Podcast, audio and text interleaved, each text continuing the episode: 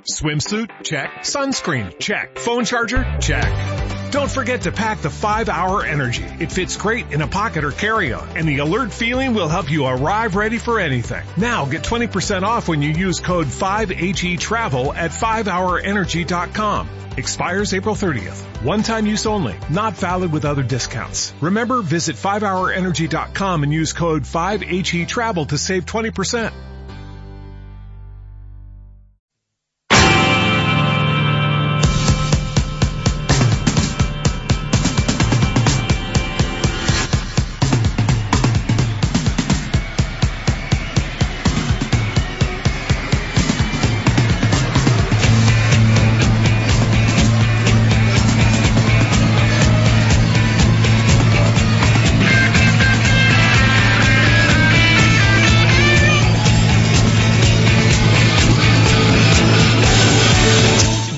Marca Valladolid. Chus Rodríguez.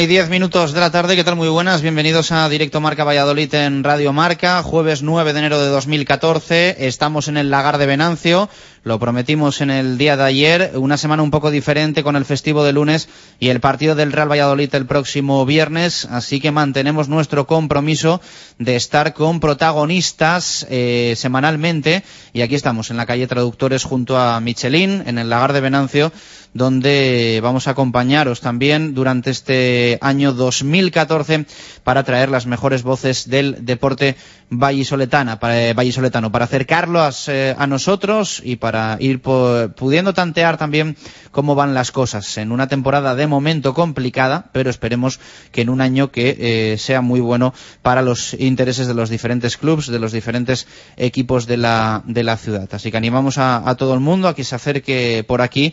Ya saben que, el trato es magnífico, que el trato es excelente y que además en los eh, próximos eh, fines de semana se va a acoger también aquí en el lagar de Venancio a todos los moteros de pingüinos, de motauros que se quieran acercar para, recargar fuerzas con un buen potaje, con alubias, con almejas, con el chuletón. Son, días también especiales después de las intensas fiestas en Valladolid para, para acoger a, todos los motoristas y, moteros que van a estar por la ciudad y por la provincia. Pero lo dicho, eh, hoy es jueves y eso quiere decir que estamos a poco más de 24 horas de que el Real Valladolid juegue el último partido de la primera vuelta, la jornada número 19 en la primera división del fútbol español. Y tenemos recién salida del horno convocatoria de Juan Ignacio Martínez para ese encuentro en el nuevo Los Cármenes en Granada frente al equipo de Lucas Alcaraz. Javier Heredero, Estadio José Zorrilla, ¿qué tal? Buenas tardes, ¿cómo estamos? Hola, buenas tardes con alguna novedad que tenemos que contar, presencia de canterano y también alguna ausencia como era de esperar por lesión. Sí, al final veníamos diciendo que Osorio estaba mal durante la semana, no ha podido entrenar hoy, se ha quedado de la lista y en su lugar entra Zubi, con el que hemos hablado, después lo escucharemos. Zubi que se muestra contento, eh, nervioso, yo lo he visto bastante nervioso y un poquito cortado ante la situación, pese a que ya debutó contra la Real en Liga, no deja de ser para él una alegría y una sorpresa poder entrar en la lista. También se cae Rubio de la, de la semana pasada por sanción y entra en su lugar Sastre. El entrenamiento sí que lo habéis podido seguir, ¿no? Entiendo, el de ayer fue a puerta sí. cerrada, hoy, hoy a puerta abierta. ¿Anexos o estadio, Javi? Estadio, estadio. Los anexos todavía siguen sin estar en condiciones, han entrenado otra vez en el estadio, veremos si la semana uh, que viene eh, pueden otra vez volver a, a entrenar arriba. Un entrenamiento, como siempre, intenso, un partidillo en el que no se ha podido vislumbrar cuál será el once que saque Juan Ignacio, como siempre ha mezclado titulares y suplentes. Álvaro Rubio ha estado con Rossi en un equipo de medio campo, como Álvaro Rubio no va a estar en el partido, no sabemos quién acompañará a Fausto Rossi en el medio campo. Lazo y Valderrama parece ser que van a ser apuestas por las bandas, por lo que se ha podido ver, Valderrama jugando por la izquierda y Lasson por la derecha. El resto del equipo, la defensa presumiblemente la de siempre, la duda en el medio campo acompañando a Fausto Rossi. Veremos si va a ser Víctor Pérez y Oscar en la media punta o opta por Víctor Pérez en la media punta y juega con Baraja o Sastre en el medio del campo. Una pena lo de Ever, ¿no? Se le guarda para el partido en Samamés frente al Athletic, no se quiere forzar al alemán que está llamado, si se queda, a ser importante en la segunda vuelta. Sí, bien, es cierto que sí que Ever ha estado hoy entrenando, no con el grupo, pero sí aparte. Y yo le he visto golpear el balón y hacer carrera continua a un ritmo básicamente que podía haber entrado, yo creo. Pero es eso, no, no, no le quieren forzar. Eh, viene de una lesión, de una lesión muscular que ya ha tenido muchas eh, este jugador y no quieren forzarle, quieren esperar 10 días más para el partido contra Athletic y que esté en la segunda vuelta al 100%. ¿Algo más que reseñar, que apuntar por ahí? Sí, pues mira, también hemos hablado con Rucabina porque ha venido una carta de la Federación hoy, la Real Federación Española de Fútbol, que ahora, a partir de hoy mismo los jugadores serbios pasan a ser comunitarios. Hasta hoy eran extracomunitarios y Rucabina ocupaba esa plaza de extracomunitario. A partir de hoy Rucabina pasa a ser comunitario y en este caso solo tenemos dos jugadores extracomunitarios como son Osorio y Gilberto Alcatraz, así que el club podría fichar a un jugador extracomunitario si, si quisiera. Es cierto, es cierto. Esto abre un poco más el abanico de posibilidades para los refuerzos en el en el mercado de invierno. Es un dato realmente importante y una buena noticia. En cualquier caso, es una buena noticia que se cuente como comunitario al, al serbio Tony Rukavina. Eh, ¿Algo más? Nada más. El equipo que sale hoy a Madrid en tren, de ahí se desplazará hasta Antequera también en tren.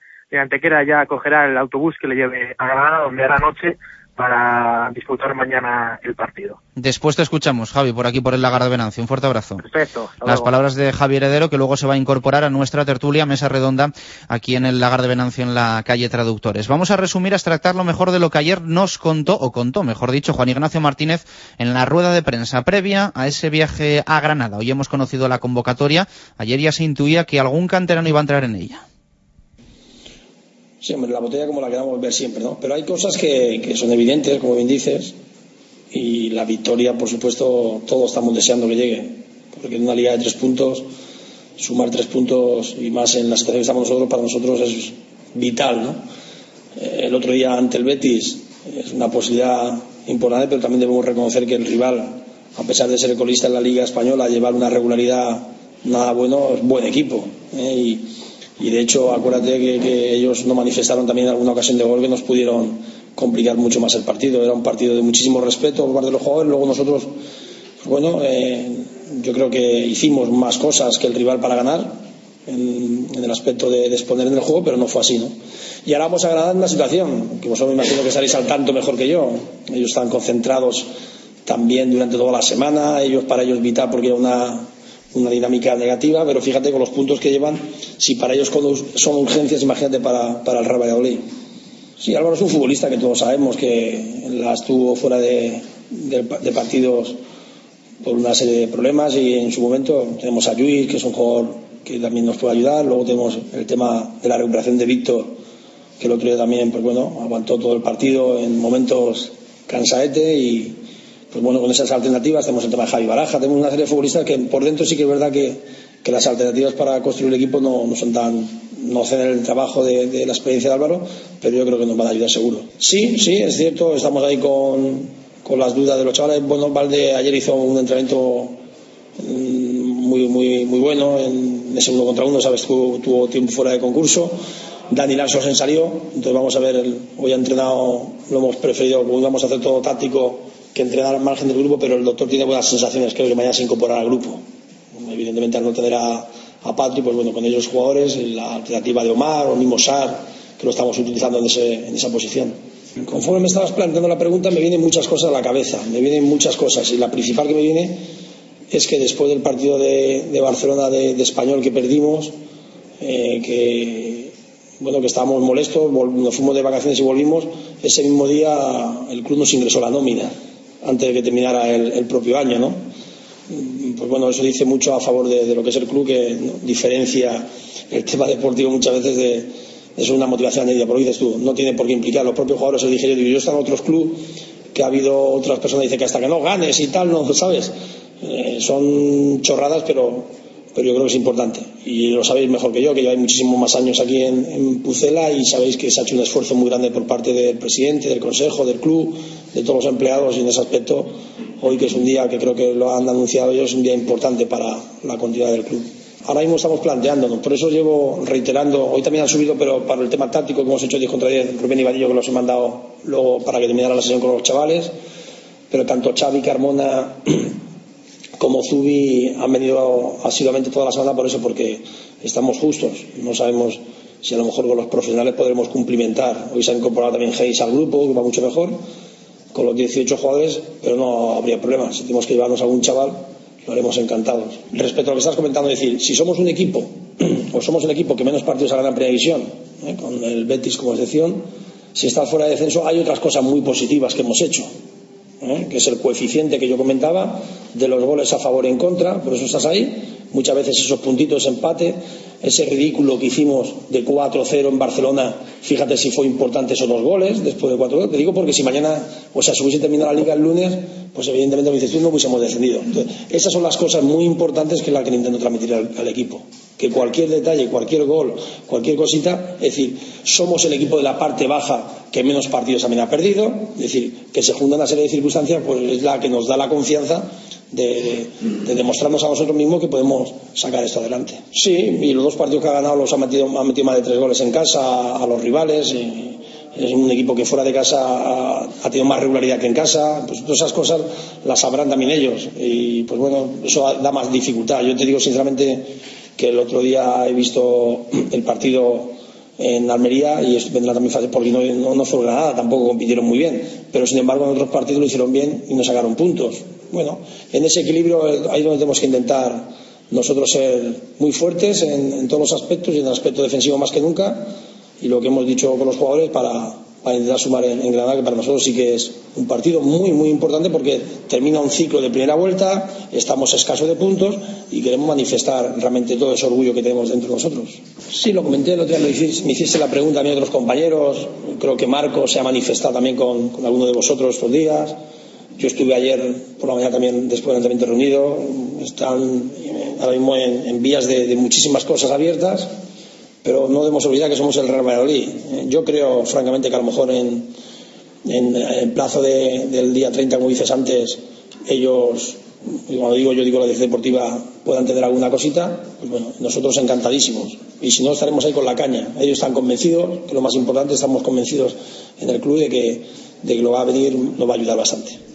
Palabras ayer de Juan Ignacio Martínez que queríamos eh, escuchar, resumir hoy en nuestro arranque de directo Marca Valladolid. Por cierto, se habla mucho también estos días del tema del concurso de acreedores. Ya os contamos ayer que el Real Valladolid ha dado un paso inmenso, de gigante, para abandonar esa ley concursal. Hoy en el mundo diario de Valladolid leemos eh, empresas que se han adherido a, ese, a esa propuesta de, de, quita del Real Valladolid. Está la inmobiliaria Chamartín, la Liga de Fútbol Profesional, eh, jugadores y empleados del Real Valladolid por valor de 800.000 euros, el Real Madrid también, al que se le debe dinero del traspaso de Alberto Bueno, la Fundación Municipal de Deportes y entre los no adheridos el Manchester United, con eh, una cantidad importantísima de 2,6 millones de euros, en este caso del traspaso de Manucho. Al respecto del de dinero que se le debe a la Fundación Municipal de Deportes, habló también eh, el concejal de Hacienda y Deportes del Ayuntamiento de Valladolid, Alfredo Blanco, que hoy en la presentación del Cross de San Antón, del que luego vamos a hablar, decía esto sobre la salida del concurso de acreedores del Real Valladolid. Bueno, pues afecta en el sentido de que la Fundación Municipal de Deportes, pues con el fin fundamentalmente de colaborar con la situación que vive el Real Valladolid y colaborar para que salga de este concurso de acreedores, pues eh, ha aceptado la propuesta de, de, convenio que consiste en una quita del 70% de la deuda que tenía el Real Valladolid con la Fundación Municipal de Deportes y el 30% restante a satisfacer en un plazo de ocho años. Por tanto, la deuda ascendía poco más de 500.000 euros, pues se queda reducida en un, 70, en un, a un 30% y ese 30% deberá satisfacerse en ocho años, en un plazo de ocho años. Las palabras del concejal, al que también se le preguntaban por los beneficios eh, que se podrían terminar dando de esa ley concursal de la que sale el Real Valladolid concurso Real Valladolid?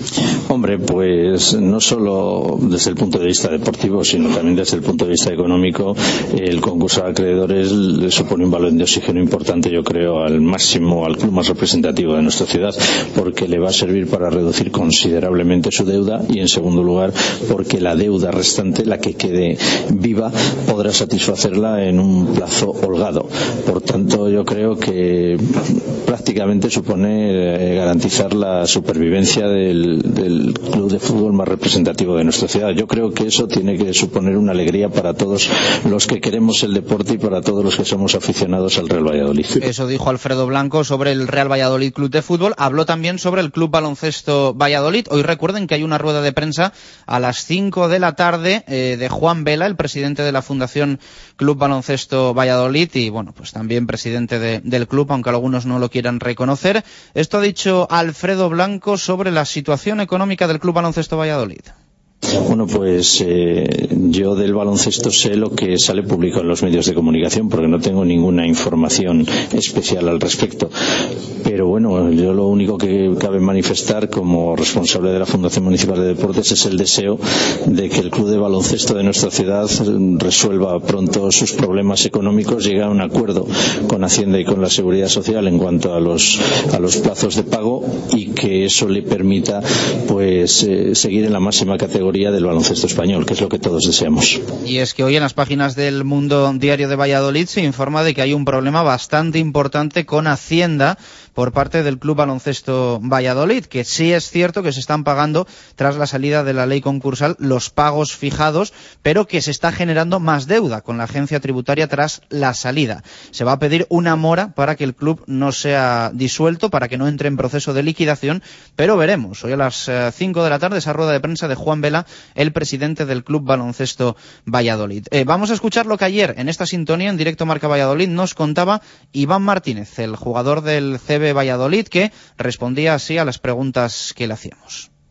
Sí, hay que seguir esa línea que últimamente hemos conseguido de mejora y bueno, intentar meter por lo menos partidos en casa porque son los que al final nos van a dar nos van a dar ese plus ya que en la segunda vuelta tenemos más partidos en casa que fuera y bueno intentar conseguir eh, no desengancharnos de, ese grupo que, que has comentado no anímicamente yo creo que el equipo es verdad que las derrotas duelen, pero bueno, la victoria de Obradoiro nos dio un impulso y ahora lo que tenemos que tratar es de conseguir ir consiguiendo esas victorias que nos vayan, nos vayan dando, vayamos viendo el resultado del trabajo que hemos realizado durante estos meses, que es un poco lo que nos falta, ¿no? Saber estás trabajando, trabajando y, y no llegan, no llega el resultado positivo.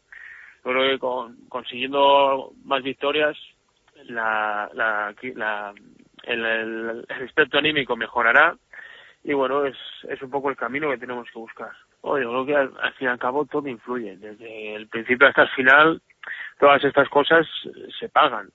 Y bueno, es verdad que hemos tenido tres, cuatro partidos que se nos han escapado en, en cinco minutos, en siete, por detalles, por situaciones que a lo mejor, pues bueno, sí que estamos pagando ese, ese peaje.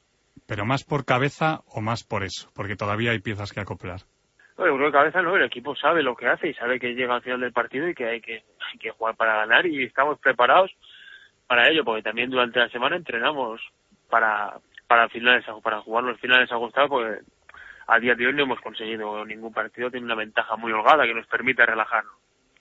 Entonces yo creo que es un poquito también eh, lo que tú dices, es un poco de todo, falta de acoplar, de los jugadores entre todos leer bien los finales y un poquito a veces también se paga un peaje físico. En estos últimos partidos que han jugado tres casi seguidos. Veo una persona que sabe lo que quiere, que trabaja el que más y que es, vamos, las más positivas que he visto en mi vida, porque él, tiene mucha confianza en su en sus capacidades, en, su, en que trabajando lo vamos a sacar. Y la verdad que, que yo no tengo nada que no tengo nada que reprochar porque es el que más trabaja principalmente todo, saber que Ricard desde el principio ha confiado en mí, que, me ha marcado muy bien el rol, las pautas a seguir para, para que yo pudiera ir mejorando día a día y luego el trabajo, el trabajo diario, porque eh, empleamos muchas horas, mucha técnica individual, vídeo, trabajo de, de ver, ver, los errores, hacer corregirlo, tanto con Ricardo como con Antonio, el ayudante, eh, es un poco un combinado de todo. Aparte que esa situación, el saber que él confía en mí, me genera a mí mucha más confianza en mí mismo. Sí, también algo influir un poco que la, la temporada ha avanzado y personalmente ya el nerviosismo con el que afrontas la primera temporada CB, los primeros partidos, un poco la ubicación que tienes que conseguir, ya eso desapareció y he ido cogiendo confianza para hacer muchas más cosas y el entrenador por supuesto ha confiado en mí para que, y sabe que las puedo hacer. Bueno, ya dijo Juan, el presidente, que, que iba a haber algún problema este mes, creo que, bueno, están haciendo lo máximo que pueden y, y bueno, sabíamos éramos conscientes de que esto puede pasar y bueno, a intentar llevarlo lo mejor posible y yo creo que esperemos se solucione pronto. No creo que haya tanta diferencia como, como has comentado en el fútbol, pero sí es verdad que hoy día el Madrid es un equipo que está intratable por su forma de jugar, lo demuestra en Liga Andesa, lo demuestra en Euroliga. Pocos partidos ha perdido por menos de 10 puntos, o sea, pocos partidos ha ganado por menos de 10 puntos Luego ya, pues sí es verdad que Barcelona, Unicaja, son equipos fuertes, pero bueno, han, han tenido derrotas. Unicaja pierde en Málaga, Unicaja pierde en Obradoiro, Barça también. Bueno, son equipos que están ahí que eh, a varios días les puedes meter mano. No creo que sea una diferencia tan tan abismal. Sí es verdad que son más complicados que, que el resto de la liga, pero no imposibles. ¿Cuáles van a ser las claves este fin de semana? Las claves, pues bueno, primera de todo es como siempre salir concentrado y saber lo que tenemos que, el trabajo que, que estamos haciendo durante, durante la semana, ponerlo, ponerlo en práctica y no perder nunca la, intensidad en el partido porque nos puede pasar como el otro día que los últimos tres minutos nos, nos meten 12 puntos. Yo me fui pues en busca de oportunidades porque las que me ofrecía el club estaban muy cerradas, pero bueno, siempre he tenido un ojo puesto puesto en el club y siempre ha habido opciones de volver y, y yo personalmente he sido el que ha dicho que, necesitaba un periodo más grande de, de formación. Si hay jugadores preparados o no, pues bueno, es verdad que ahora mismo el nivel de las categorías inferiores no está al nivel de años atrás. Pero bueno, yo creo que es el momento también de apostar, pero hace falta tener algo sobre lo que apostar bueno, también la gente, hay jugadores que toman decisiones personales y de los que yo conozco y de mis generaciones, la mayoría ya no se dedica, ya no se dedica al baloncesto a nivel profesional, lo tienen como un hobby porque han decidido orientar su vida hacia los estudios o algunos incluso ya trabajando en, en puesto de trabajo. Entonces, también influye un poco en las decisiones de cada uno. Mucha gente no se plantea el deporte como, como forma de vida. Las palabras de Iván Martínez, jugador del Club Baloncesto Valladolid, ayer en sintonía de Directo Marca. Nosotros continuamos hoy jueves desde el Lagar de Venancio en la calle Traductores, pero no queremos perder tampoco la estela de lo que habitualmente tenemos en el que es el cuarto día de la semana. En nada van a estar con nosotros aquí representantes del Aula Cultural con su nuevo fichaje, eh, una portera que tiene muy buena pinta y que seguro que le da mucho al Aula Cultural eh, en este tramo final de la primera vuelta y también durante toda la segunda. Objetivo la permanencia, quizá un algo más también meterse en esa copa, que vamos a ver si finalmente puede albergar el, aula cultural en, tierras vallisoletanas. Pero lo dicho, lo primero, rugby, porque va a ser un fin de semana también importante el próximo, sábado y domingo, partido del Chami y partido del Braquesos entre Pinares, respectivamente, frente a, eh, frente a Cisneros y frente a Guecho. Eh, David García, ¿qué tal? Buenas tardes, ¿cómo estamos? Saludos, Ovales Chus. Un fin de semana que nos va a dejar esos cuartos de final de Copa, hablando de rugby, pero mucho más. Sí, sí, en principio, si quieres, empezamos por esa Copa del Rey, ese primer enfrentamiento. Eh, ha cambiado de formato un año más. en la primera vuelta, en esa jornada undécima, los primeros ocho clasificados son los que disputarían esa primera fase de la Copa del Rey. Por tanto, pues El Salvador, Cisneros, Rugby Atlético Madrid, Ordicia, Vasco, eh, Guernica, Brac y Guecho Artea, enfrentándose primero contra octavo, segundo contra séptimo y así sucesivamente en el campo de que el primero, el más alto en la clasificación haya quedado. Por parte de los equipos vallisoletanos, pues eh, los dos juegan en casa, el, el, el Hermi, El Salvador, lo hace el sábado 11 a las cinco y media de la tarde en Pepe Rojo y las novedades del equipo son las molestias físicas que llevan eh, trayendo desde el último partido frente a Ordicia del conjunto de Juan Carlos Pérez, Manu Serrano y Joe Samuel Umamea, el samoano, con molestias físicas y hasta mañana en ese último entrenamiento de cara al partido eh, no tendrán el alta o, o, la entrada en la convocatoria definitiva. Eso es lo que me comentaban desde el club, que como decimos, pues el capitán Manu Serrano y, y Mamea con esas molestias físicas. El resto de la plantilla perfectamente, eh, físicamente muy bien, anímicamente, pues, eh, ¿qué te voy a decir? Ocupando esa eh, clasificación eh, o ese puesto preferente en la clasificación de la división de honor del, del, rugby español, así que con muchas ganas de enfrentarse a ese Complutense Cisneros, el equipo colegial madrileño que... ¿Le das opciones a Cisneros? Eh, la verdad es que no, eh, podría tenerlas, yo ya sabes que siempre me, me, mojo, porque tú me lo sueles pedir, Chus, y yo soy muy leal, me mojo, y yo creo que el favorito es el Hermi El Salvador, por una sencilla razón, porque es que al, al, al, club madrileño se le da muy mal Pepe Rojo. Es muy difícil que saque puntos de, del campo vallisoletano históricamente, por alguna razón, porque tiene muy buen equipo, sus tres cuartos, eh, con, con Trápaga, con Juan Cano, con internacionales como David Mota, eh, eh, Tiago, Tiago Girao, internacional portugués de, del CDU, que este año está jugando en, en, en Madrid, en el, en el en el equipo colegial madrileño, Tudela, internacional por España, una zona de tres cuartos muy interesante y luego pues con jugadores experimentados como Sande, como Ayali en, en, la delantera, incluso Guillermo Espinós que está aportando mucho en esa primera línea del conjunto madrileño. Eh, como digo, tiene muy buen equipo, pero por alguna razón el, el conjunto madrileño, los de Dani Vinuesa, en Valladolid no son capaces de, de, sacar resultados. Bueno, cinco y media, el sábado en Pepe Rojo, mismo escenario, pero el domingo ya a la una de la tarde juega el Braquesos entre Pinares, ¿con qué novedades?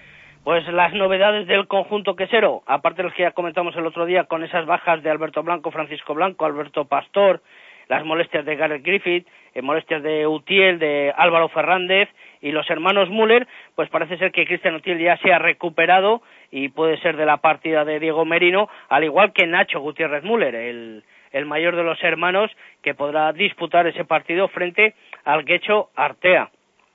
Eh, lo que no sé, lo que no sé es si para este primer partido tendrá minutos el nuevo fichaje del Braquesos entre Pinares, el tucumano Gabriel Herrera. Eh, como ya comentábamos el martes, eh, un tres cuartos muy, muy polifuncional, muy funcional y muy multiposicional que puede servir de mucho, sobre todo a la hora de defensa, de placar para, para el conjunto quesero. Chus, importantísima eh, que en defensa los de Diego Merino se pongan un poco las pilas. Claro que sí. Eh, cuéntame qué más cosas vamos a tener el fin de semana, porque creo que el sábado va a ser de mucho rugby en Pepe Rojo, más allá del partido del Chami. Pues sí, porque además esta mañana ha tenido la presentación del torneo, eh, la décima edición del INVI 2014, el torneo de invierno que suele eh, organizar el, el club eh, vallisoletano de El Salvador y que coincide con el patrocinio del Orange Rugby Challenger, con lo cual eh, será clasificatorio para esa final que se dispute en Madrid de este campeonato que se está organizando a lo largo de, de todo el país, intentando fomentar el rugby gracias al aporte de, de Orange. Eso será todo el sábado, con lo cual eh, habrá una jornada muy, muy intensiva en Pepe Rojo. También tenemos este fin, este fin de semana, eh, vuelve la Liga Regional, donde tenemos al Salvador, eh, al BRAC y al OCRA eh, Rugby Arroyo. Un partido, los arroyanos reciben en casa al Adus de Salamanca, eh, pues confirmando quizás esa buena temporada para un club nuevo. Está ahí en esa tercera, cuarta posición en, en la división sur de, de la categoría regional y el BRAC y El Salvador rinden visita al Reynosa y a, y a los segovianos del RAC Los Lobos, así que vuelve, como decimos, la liga regional, muy interesante. Y en el apartado femenino no hay liga porque la selección de Castilla y León juega el campeonato de selecciones autonómicas en, en, en Coruña, el día 11 y 12, donde hay tres seleccionadas de vallisoletanas, Inés eh, Álvarez, eh, Trina Moir y Sandra Ocari del, del Hermi El Salvador. Disputarán ese primer partido el sábado a las 10 de la mañana en A Coruña. Veremos, informaremos el martes cómo le ha ido a la selección de Castilla y León respecto a este campeonato de selecciones autonómicas del 2014.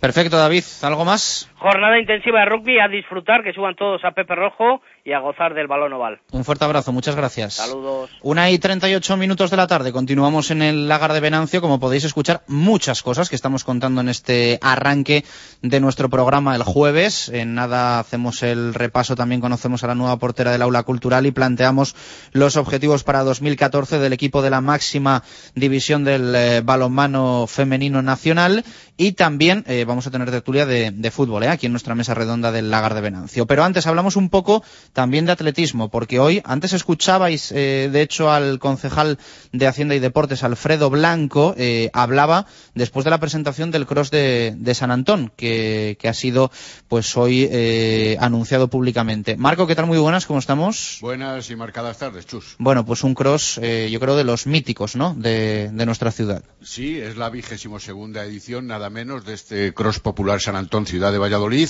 Hay que recordar que debe de ser considerada una prueba prototipo y emblemática porque precisamente allí en el Pinar nacía el atletismo que ahora tiene tanto pronunciamiento y tanto aspecto favorable dentro de los practicantes deportivos de nuestra capital específicamente.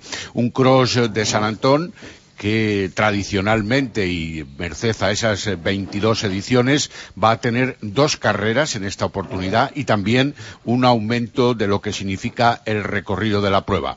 Habrá una primera carrera, como decimos, para mujeres y juniors que eh, va a discurrir por un recorrido de 8 kilómetros, los 5,4 kilómetros de recorrido habituales más otros dos y medio aproximadamente como suplemento y una segunda carrera en la que van a estar presentes todos los hombres, excepción hecha de la categoría junior, que ya realizaban su prueba en esa primera carrera. Habrá dos veces la vuelta al recorrido habitualmente establecido, con lo que realizarán los atletas y los corredores una marcha de 10 kilómetros 800 metros. Hay premios establecidos para los ganadores absolutos y para los tres primeros clasificados en cada una de las 15 categorías en las que va a haber presencia competitiva. La novedad en esta circunstancia y en esta oportunidad está en esa modificación del circuito que ya anunciábamos, pasando de los tres y medio kilómetros habituales a los 5,4 en esta y también esta variación se indica, viene motivada por la gran afluencia de corredores tratando de evitar el problema de los doblados a la hora del discurrir de la prueba. Se han abonado siete euros por cada uno de los atletas que ha considerado conveniente inscribirse. Aquellos que no lo han hecho, puesto que finalizaba ayer precisamente ese plazo de inscripción, tendrán que pagar 15 euros y podrán hacerlo incluso hasta momentos antes del desarrollo de la prueba. Una prueba que tiene eh, unos 9.000 eh, euros aproximadamente de eh presupuesto y en la que hay que tener como gente importante, no solo con los vencedores de la temporada pasada, María López o Álvaro Pasán en cada una de las categorías absolutas, sino también con Alma de las Heras, por ejemplo, muy bien conocida en Valladolid en estas pruebas atléticas, o Belén Pérez en el elenco femenino, y también de Agustín Ruiz o Ricardo Mayordomo en lo que corresponde al elenco masculino. Es una forma de continuar en la vida atlética del Club Atletismo Trotapinares, que celebra esta temporada precisamente su trigésima segunda eh, vivencia, puesto que hace 32 años fue fomentada ya esta salida del Club Trotapinares. Y sin olvidar que este tradicional circuito es en homenaje al que fue su presidente, Antonio Fernández Herrero, una de las personas que también lograron dar vida al módulo de las instalaciones de Renedo, las instalaciones atléticas que tanto pronunciamiento favorable tienen en virtud de los atletas, sobre todo en la época invernal vallisoletana, que siempre es más dura. Apuntado es el domingo, queda. El domingo a las 11 de la mañana la primera prueba y a las 12 la segunda. Un auténtico clásico, el cross de San Antón en Valladolid. Eh, vamos a hacer una pausa y continuamos aquí en el lagar de Venancio. Ya están los protagonistas del aula cultural, eh, Miguel Ángel Peñas, Cañetano Cifuentes y eh, María Macarenco. Pausa y continuamos en directo a Marca Valladolid desde el lagar de Venancio en la calle Traductores. Radio Marca Valladolid, 101.5 FM. La primera y auténtica sidrería vasca de Valladolid es El Lagar de Venancio. Comidas, cenas y cualquier celebración con menús a medida y por supuesto el menú sidrería. Tortilla de bacalao, bacalao, chuletón de buey, postre y toda la sidra que te apetezca beber. Además, exquisito pulpo a la parrilla y especialidad en almejas y pescados frescos. El Lagar de Venancio, en la calle Traductores junto a Michelin, 983 33 43 44. ¿Buscas un coche? Ven a y lo encontrarás. Los hay de todos los tipos y totalmente equipados. Los nuevos Río, Z, Sportage, Carens y con la garantía de 7 años. Aprovecha el plan PIBE. Estamos en la avenida de Burgos 31, Valladolid. Sorpréndete con los nuevos Kia. ¿Que no tienes dónde comer de madrugada? Come y calla. Hamburguesas, perritos, montaditos y todo tipo de raciones y tapas. Abierto desde las 6 de la mañana todos los días. Come y calla. En la calle Mirabel número 5 de Valladolid. Tu desayuno contundente. Convocatoria de Nissan e Motor para los partidos de esta temporada en la Avenida de Gijón. Para la portería, el Nissan Juke. En la defensa, el Nissan Qashqai. Centro del campo para el Murano y en la delantera, el Nissan Micra. Nissan e Motor, patrocinador de los dos mejores equipos del mundo, la selección española y el Real Valladolid. Directo Marca Valladolid. Chus Rodríguez. Una y 44 minutos de la tarde, continuamos en directo Marca Valladolid desde el Lagar de Venancio para eh, hablar del aula cultural. Eh, se lo merecen ¿eh? las chicas y también los dirigentes, entrenador del equipo que está disputando este año la temporada 2013-2014 en la máxima categoría del balonmano nacional femenino, en la élite. Eso ya es, eh, la verdad es que un logro bastante importante. ¿Y quién les iba a decir a ellos que iban a tener presentaciones por todo lo alto, como ha sido la de hoy de la portera eh, María eh, Makarenko, a la que nada vamos a saludar. En un día, como te hemos contado, este jueves, ya 9 de enero, marcado por la convocatoria de Juan Ignacio Martínez en el Real Valladolid, que ha contado Javier Heredero, que te recordamos, luego vamos a analizarlo en nuestra tertulia, eh, una convocatoria con ausentes eh, importantes porque no va a estar Humberto Osorio, no va a estar Patrick Ever, no va a estar tampoco Alcatraz, Álvaro Rubio por lesión, ha entrado el canterano Zubi, y hoy también la noticia es que Tony Rukavina ya no ocupa plaza de extranjero en el Real Valladolid, porque los eh, serbios van a ser tratados como eh, comunitarios en este sentido y por lo tanto eh, no va a ocupar plaza de, extranjero Tony Rukavina en el Real Valladolid. Es una buena noticia porque va a poder fichar, por lo tanto, a un extracomunitario el conjunto blanquivioleta, si lo considera oportuno, en este mercado de invierno en el que seguro va a hacer algún fichaje. Ahora sí, presentamos a nuestros protagonistas de la primera hora, Cayetano Cifuentes, presidente del aula. ¿Qué tal? Buenas tardes, ¿cómo estamos? Hola, buenas tardes. Saludo también a Miguel Ángel Peñas, entrenador del aula cultural. ¿Qué tal, Miguel Ángel? Muy buenas. Muy buenas tardes. Y también está con nosotros María Macarenco, protagonista en el día de hoy. ¿Qué tal, María? Buenas tardes. Hola, buenas tardes. Muy bien. Bienvenida, bienvenida a Valladolid y, bienvenida a Directo Marca. Gracias, muchas gracias. Bueno, eh, ¿quién nos iba a decir, eh, Cayetano, que, presentaciones por todo lo alto de, de porteras extranjeras ¿Cómo ha crecido en los últimos años este, este aula cultural? Pues sí, la verdad es que la incorporación de... La primera que yo recuerdo fue de, Guatemala, eh, la primera jugadora, y luego, bueno, pues ahora tenemos de, Chile, de, Ucrania, y bueno, es una satisfacción, ¿eh? porque es muy bonito. Miguel Ángel, con los pies de todas formas en el suelo, que ya sabemos que a nivel económico y todo hay que ir despacito, que, que muchas veces luego hay disgustos, ¿no? Lo estamos viviendo en otros clubes del, del deporte vallisoletano y, y, hay que ir con tranquilidad máxima. Sí, lo tenemos muy claro. Es aquí no va a haber nunca ningún desfase de nada. Y si no hubiese podido hacerse, no se hubiese hecho. Ha sido, es muy poco lo que se ha aportado, pero lo que se ha aportado es lo que teníamos, no más.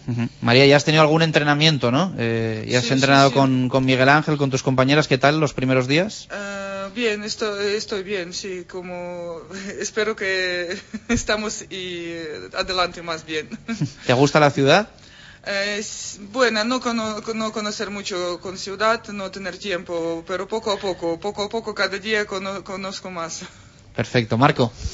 Bueno, la bienvenida para los tres eh, protagonistas en nuestra tertulia del Lagar de Venancio de Radio Marca Valladolid, como es habitual todas las semanas, con una jugadora, efectivamente, ya se ha anunciado que luce el dorsal número 33. Yo no sé si este va a ser su número de batalla y de competición, parece ser que sí. Yo no sé si tú sabes, eh, María, que esa es la edad cuando aquí se jugaba antiguamente a un juego muy popular ahora, que se llama el bingo, pero que también existía a tenor de las familias, que cuando salía el número 33, sabes lo que es el bingo, ¿no?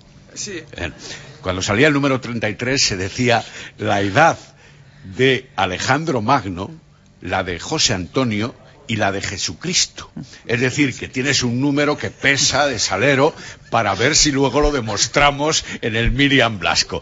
María, bienvenida, bienvenida. Gracias, gracias. ¿Por qué has venido a Valladolid desde la División de Honor Plata? Al fin y al cabo estabas jugando a balonmano, en realidad, con el Soya y Cía. Eh, Sí, bueno, División Plata está bien, eh, que, pero, mm, pero yo quiero acabar es- esta temporada a, División de Honor y ten- tener esa oferta de aquí. Es posibilidad jugar División de Honor, acabar esta temporada División de Honor.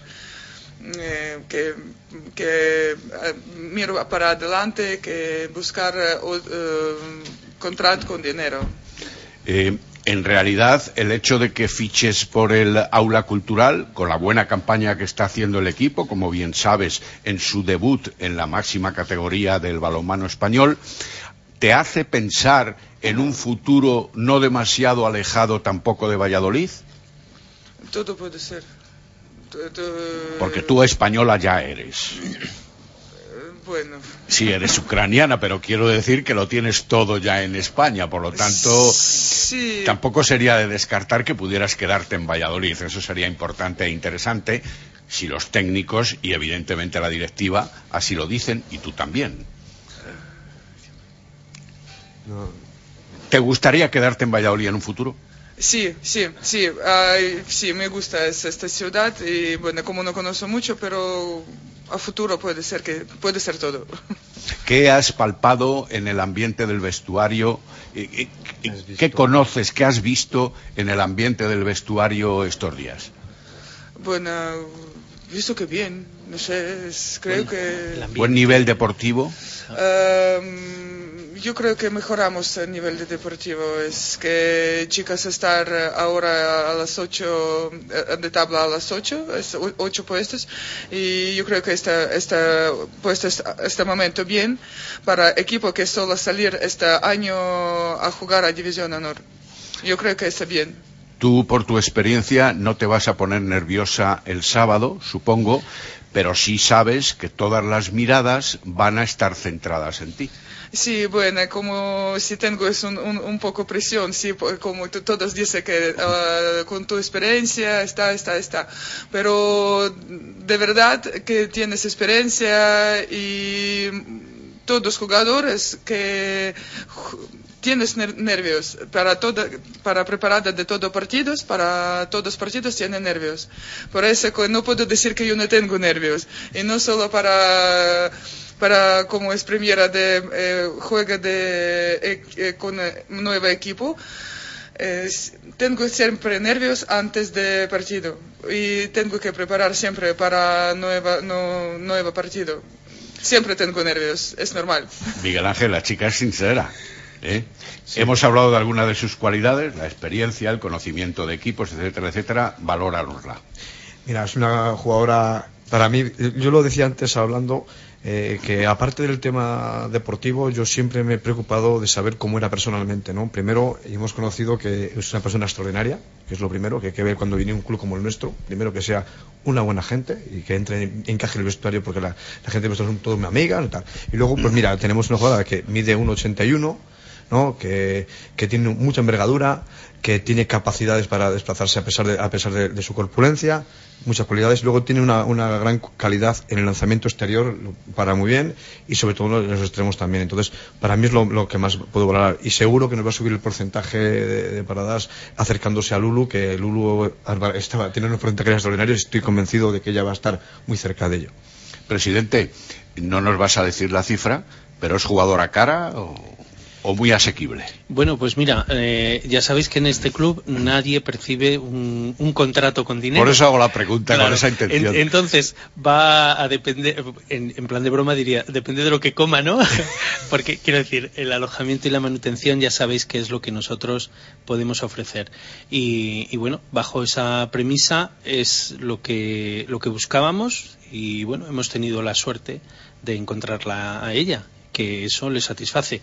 Como bien dice, otras cosas como es su, el seguir estando en división de honor, el que sea o- objeto de seguimiento, pues eh, yo creo que ella eso también lo ha valorado y bueno, pues al final de temporada se verá. El refuerzo, Miguel Ángel, ¿por qué? ¿Y por qué ahora? Eh, mira, cuando acabamos, cuando se lesionó Lourdes, que en la jornada número 4, nosotros pusimos la confianza en María y en, y en Laura. Y nosotros, bueno, pues dimos un margen a ver si éramos capaces de por lo menos mantener los porcentajes o acercarse a los porcentajes de que sabíamos que iba a ser casi imposible acercarse a los de Lourdes, ¿no? El caso es que dimos el margen hasta que hasta el parón que teníamos previsto del, por el mundial, ¿no?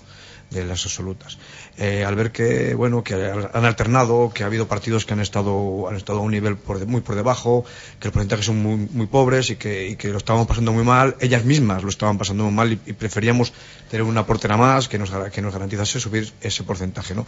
El buscar eh, fuera de, Valladolid eh, una portera era complicado, ¿no? Sobre todo que hayamos una portera que fuese de verdad, una portera de verdad, que parase y que nos diese un porcentaje muy alto, porque para traer jugadoras como ellas, para eso las tenemos las casa. Pero bueno, necesitamos una ayuda para las chavalas porque lo estaban pasando mal y, y por eso así y tenemos a María que bueno, espero que nos dé, nos dé la talla. ¿Esto es un gesto también de que eh, tenéis objetivos más allá de la permanencia o simplemente eso? No, yo sigo pensando que para poder mantener el equipo en división de honor hace falta que, que tener más porcentaje en la portería, ¿no? Mm, Sin descartar nada, ¿no? Todo lo que venga bienvenido sea, pero en principio yo sigo pensando en, en la lejanía con los puestos de abajo.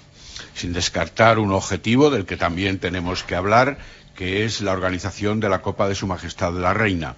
Eh, desde el punto de vista deportivo, ¿qué puede significar eso? Porque también sobrecargará la competición en tus muchachas, Miguel Ángel, a la hora de eh, la competición pura y dura de la liga, que es la que principalmente interesa. Mm, Mira, no, no, es, va a ser un problema. Yo lo que más me problema, problema puede ser el problema mental que el problema físico. Yo no quiero que nos despistemos, que al clasificarnos para la Copa de la Reina juguemos eso con una intensidad mental muy importante y nos olvidemos de lo demás. Primero, y por eso digo clasificarnos para la Copa de la Reina significa que tenemos muchos puntos.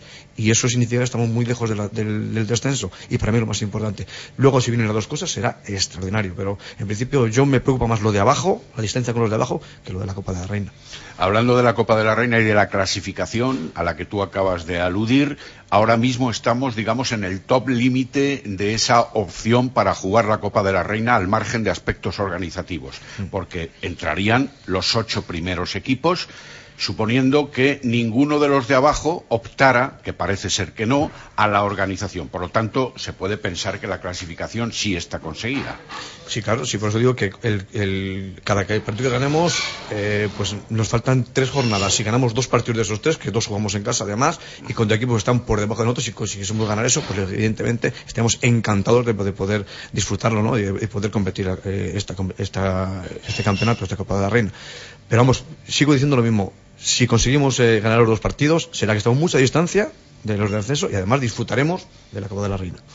Ojalá que así sea. Cayetano, todos los eh, hilos para mover la organización.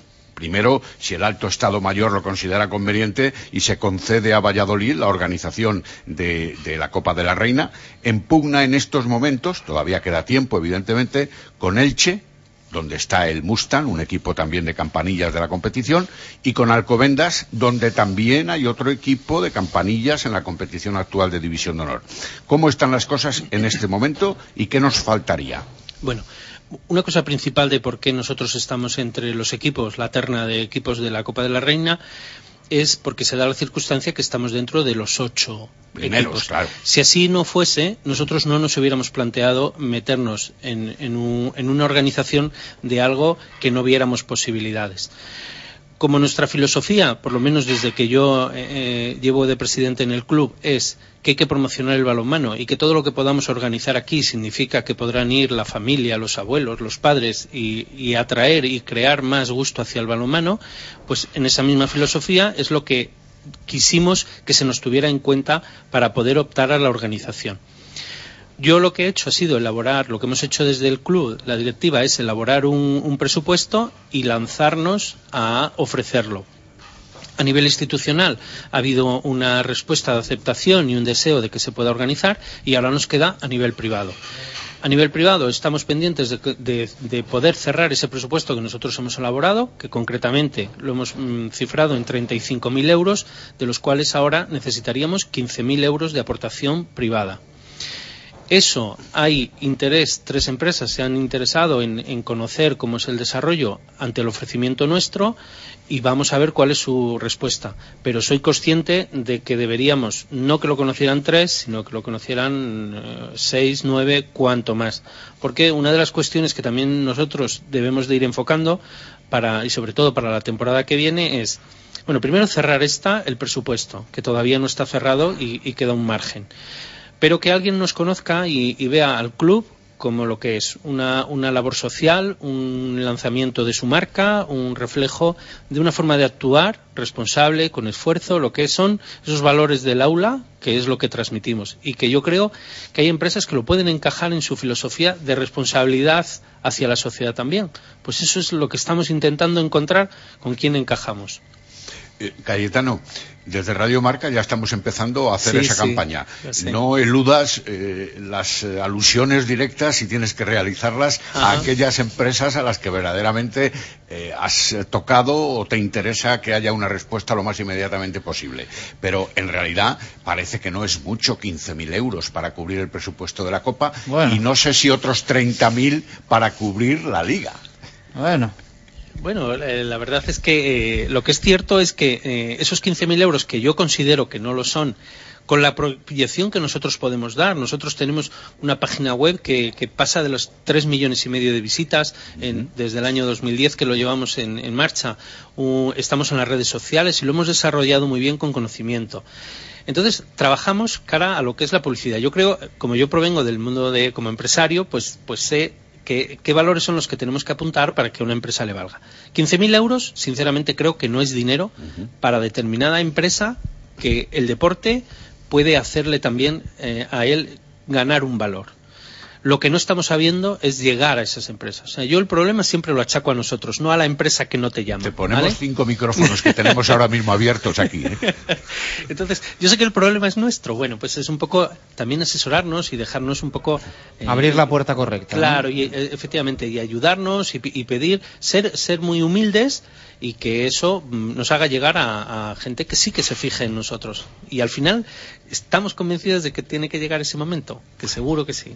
Explica dónde se va a ir ese dinero, evidentemente, para que también los posibles eh, patronos o sponsorizaciones lo puedan eh, objetivar con mayor claridad, porque evidentemente hay que concentrar aquí a siete equipos, además del tuyo, arbitrajes, alojamientos, etcétera, etcétera. Bueno, pues la parte más importante se la llevan efectivamente los alojamientos, porque son ocho equipos, más luego el personal que viene federativo, como son los de control antidopaje, como son los árbitros, y bueno, y una pequeña representación de la federación.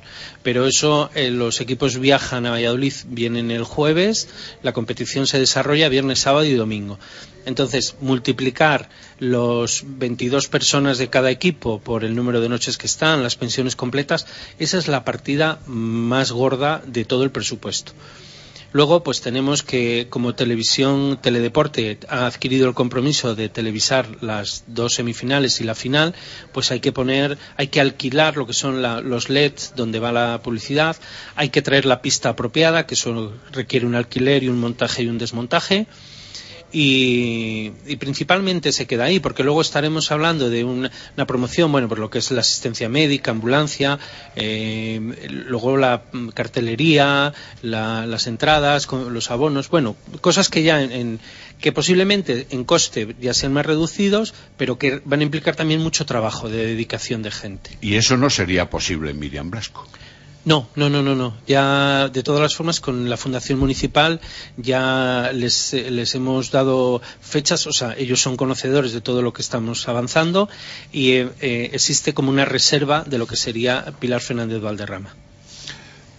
Desde el punto de vista deportivo, Miguel Ángel Peñas, La Copa siempre es una mejora competitiva, eso yo creo que no se puede ocultar, no se puede obviar, pero también hay que responder y a lo mejor resulta que se cae en la primera oportunidad, que hay que ponerse en todas las circunstancias. Sí, eso es una evidencia, que es lo, sería hasta incluso lo lógico si llegásemos, el que nos quedásemos en los cuartos de final, pues sería lo, lógico. Ahora, mira, eh, como está pasando siempre, nosotros marcamos unos objetivos, siempre estamos por encima de cada objetivo, entonces ya no me sorprende nada. A lo mejor ya decimos, bueno, si llegamos a la Copa de la Reina, con caer en cuartos, jugar y caer en cuartos no pasa nada. Bueno, y si llegamos a las semifinales, pues llegamos. Yo creo que, que no tenemos que ponernos límites tampoco a nada. La gente está respondiendo al 100% y me asusta, me asusta ver dónde podemos llegar.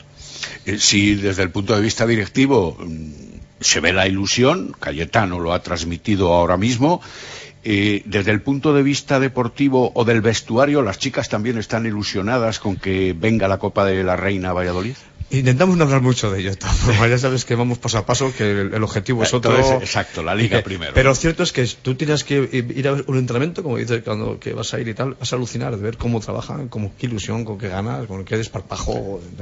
Es alucinante. Chus es testigo de que en estos micrófonos siempre decimos, si quieres ver balonmano que emocione, que contagie y que guste, hay que ir a Miriam Blasco porque la verdad es que el juego que despliega el aula, al margen de que vaya cuatro abajo o cuatro arriba, es desde luego atractivo y contagioso. Eso no hay la menor duda, los oyentes nuestros también lo saben.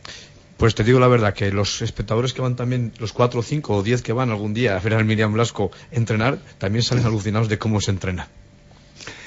Caidano, ¿cuándo es la fecha límite? Bueno, pues eh, a ver, nosotros nos vamos a yo me, gustaría marcarme pues los próximos 10, 15 días, sobre todo para eh, ya saber si podemos o no podemos. Si, si de estas empresas que se han interesado mm, lo mantienen o lo confirman, vamos adelante. Si viera una dificultad, haríamos un último esfuerzo, pero también hay que saber llegar a un momento donde desistir y dar paso porque tendría que resolverlo también la federación. Si, desde, si nosotros no somos capaces, si otra ciudad, Alcobendas, lo puede, pues lo hará. Pero si no lo puede, también la federación entonces tendrá que implicarse, porque la competición hay que celebrarla. Entonces, por nuestra parte, siempre estaríamos dispuestos a ayudar. Porque por experiencia yo creo que sabemos organizar un evento de esta magnitud y, y bueno, y porque podríamos colaborar en que fuera algo muy bonito. Claro, porque del presupuesto que hablabas antes, que mencionabas antes, hay un dato a favor y es que ahí no se incluye por primera vez el antiguo canon que la Federación Española como organizadora, en cierta medida, aunque delegara luego en el club, solicitaba también a través de las famosas plicas, es decir, que podía haber ahí una cantidad de miles de euros que ahora, evidentemente, no hay que buscar. No, no, efectivamente. Yo creo que eso ha desaparecido porque en las últimas plicas de cualquier campeonato no se estaba llegando a las cantidades que pretendía la federación. Entonces, eh, eso supone que tendrían que, que, asumían ellos por diferencia. Entonces, la el formato ahora de que sea el club que intenta organizarlo el que se busque la vida, por así decir, bueno, no está mal, pero tenemos que conseguir eh, buscarnos la vida. También creo que es una, una fórmula para ahorrar costes. ¿eh? Yo no creo que esta competición, si tenía el canon establecido, en 50.000 euros, eh, para, hoy para 50.000 euros tendrías que dar eh, o sea, es, mucho dinero. Y para, las prestaciones que se ofrece en el balonmano claro, actual. Claro. Es 50, y si yo contase con 50.000 euros, haríamos una Copa de la Reina y una paralela de otras categorías o otras actividades mucho mayores. hay que ir con mucho cuidado, que ya vemos lo que le ha pasado también con la Supercopa al, al cuatro rayas eh, balonmano Valladolid que siga ahí en la, en la pelea con la federación. Eh, Miguel Ángel, eh, a nivel personal, ¿qué tal con la selección y demás? ¿Qué tal? Has, tenido trabajo, ¿no? Con la selección con la de Castilla y León. Eso es, has tenido ahí... perdimos en la prórroga en cuartos, ahí estuvimos a punto de tener semifinales, pero bueno, no pudimos, no pudo ser. lo más valioso es el ojeo. es decir, ¿dónde están las futuras jugadoras del aula al margen de la de Castilla y León que él ya conoce sobradamente? puede ser, puede ser. Hay buenas hay buenas elementos, dicho con el máximo respeto. La, verdad que, como estamos con la selección nacional juvenil también, pues hemos observado muchas, todas las jugadoras que puedan entrar en ese, en ese ámbito, en esa, en esa competición, o ese, equipo nacional, pues son las que pueden valer para nosotros, ¿no? Y ciertamente, eh, la verdad está hecha que incluso hay jugadoras que se me ofrecen, oye, llévame para allá, Miguel Ángel, tal, oh. digo, es que esto es muy complicado, bueno, pues eh, muchas gracias por estar con nosotros en el lagar de Venancio, a Cayetano Cifuentes, mucha suerte Muchas eh, con, la, con la Copa. Ojalá la tengamos aquí en Valladolid. Pero bueno, lo importante lo deportivo, la permanencia, que os metáis en la Copa sí o sí, sea aquí o, en, o en otra ciudad, en otra sede. Eh, lo mismo Miguel Ángel, a nivel deportivo la, la máxima de las suertes y también a María. Mucha suerte, que seas feliz en Valladolid y que te quedes aquí mucho tiempo. Gracias. Le doy también las gracias a Javi Mardones, el, el jefe de prensa del aula, que nos ha acompañado en el lagar de Venancio. Marco, ¿algo para cerrar? El último apunte, ya que felicitamos a Macarenco, a la señora o señorita Macarenco, hagámoslo también con Pablo Cacheda, que hoy celebra años y que evidentemente está necesitado de felicitaciones. Nada más. Hasta mañana. Un apunte final. Jugáis a las seis de la tarde en Miriam Blasco el próximo sábado. Que el público retome la competición porque ha habido, como tú decías, un largo paréntesis como consecuencia de la selección española femenina. Apuntado queda. Eh, dos y ocho minutos de la tarde, hacemos pausa y hablamos de fútbol. Ya hasta las tres tenemos que escuchar sonidos, repasar la convocatoria, empezar a hablar del Granada y de toda la actualidad del Real Valladolid. Pausa y continuamos aquí en el lagar de Venancio hablando de fútbol. Radio Marca Valladolid, 101.5 FM. ¿Buscas un coche?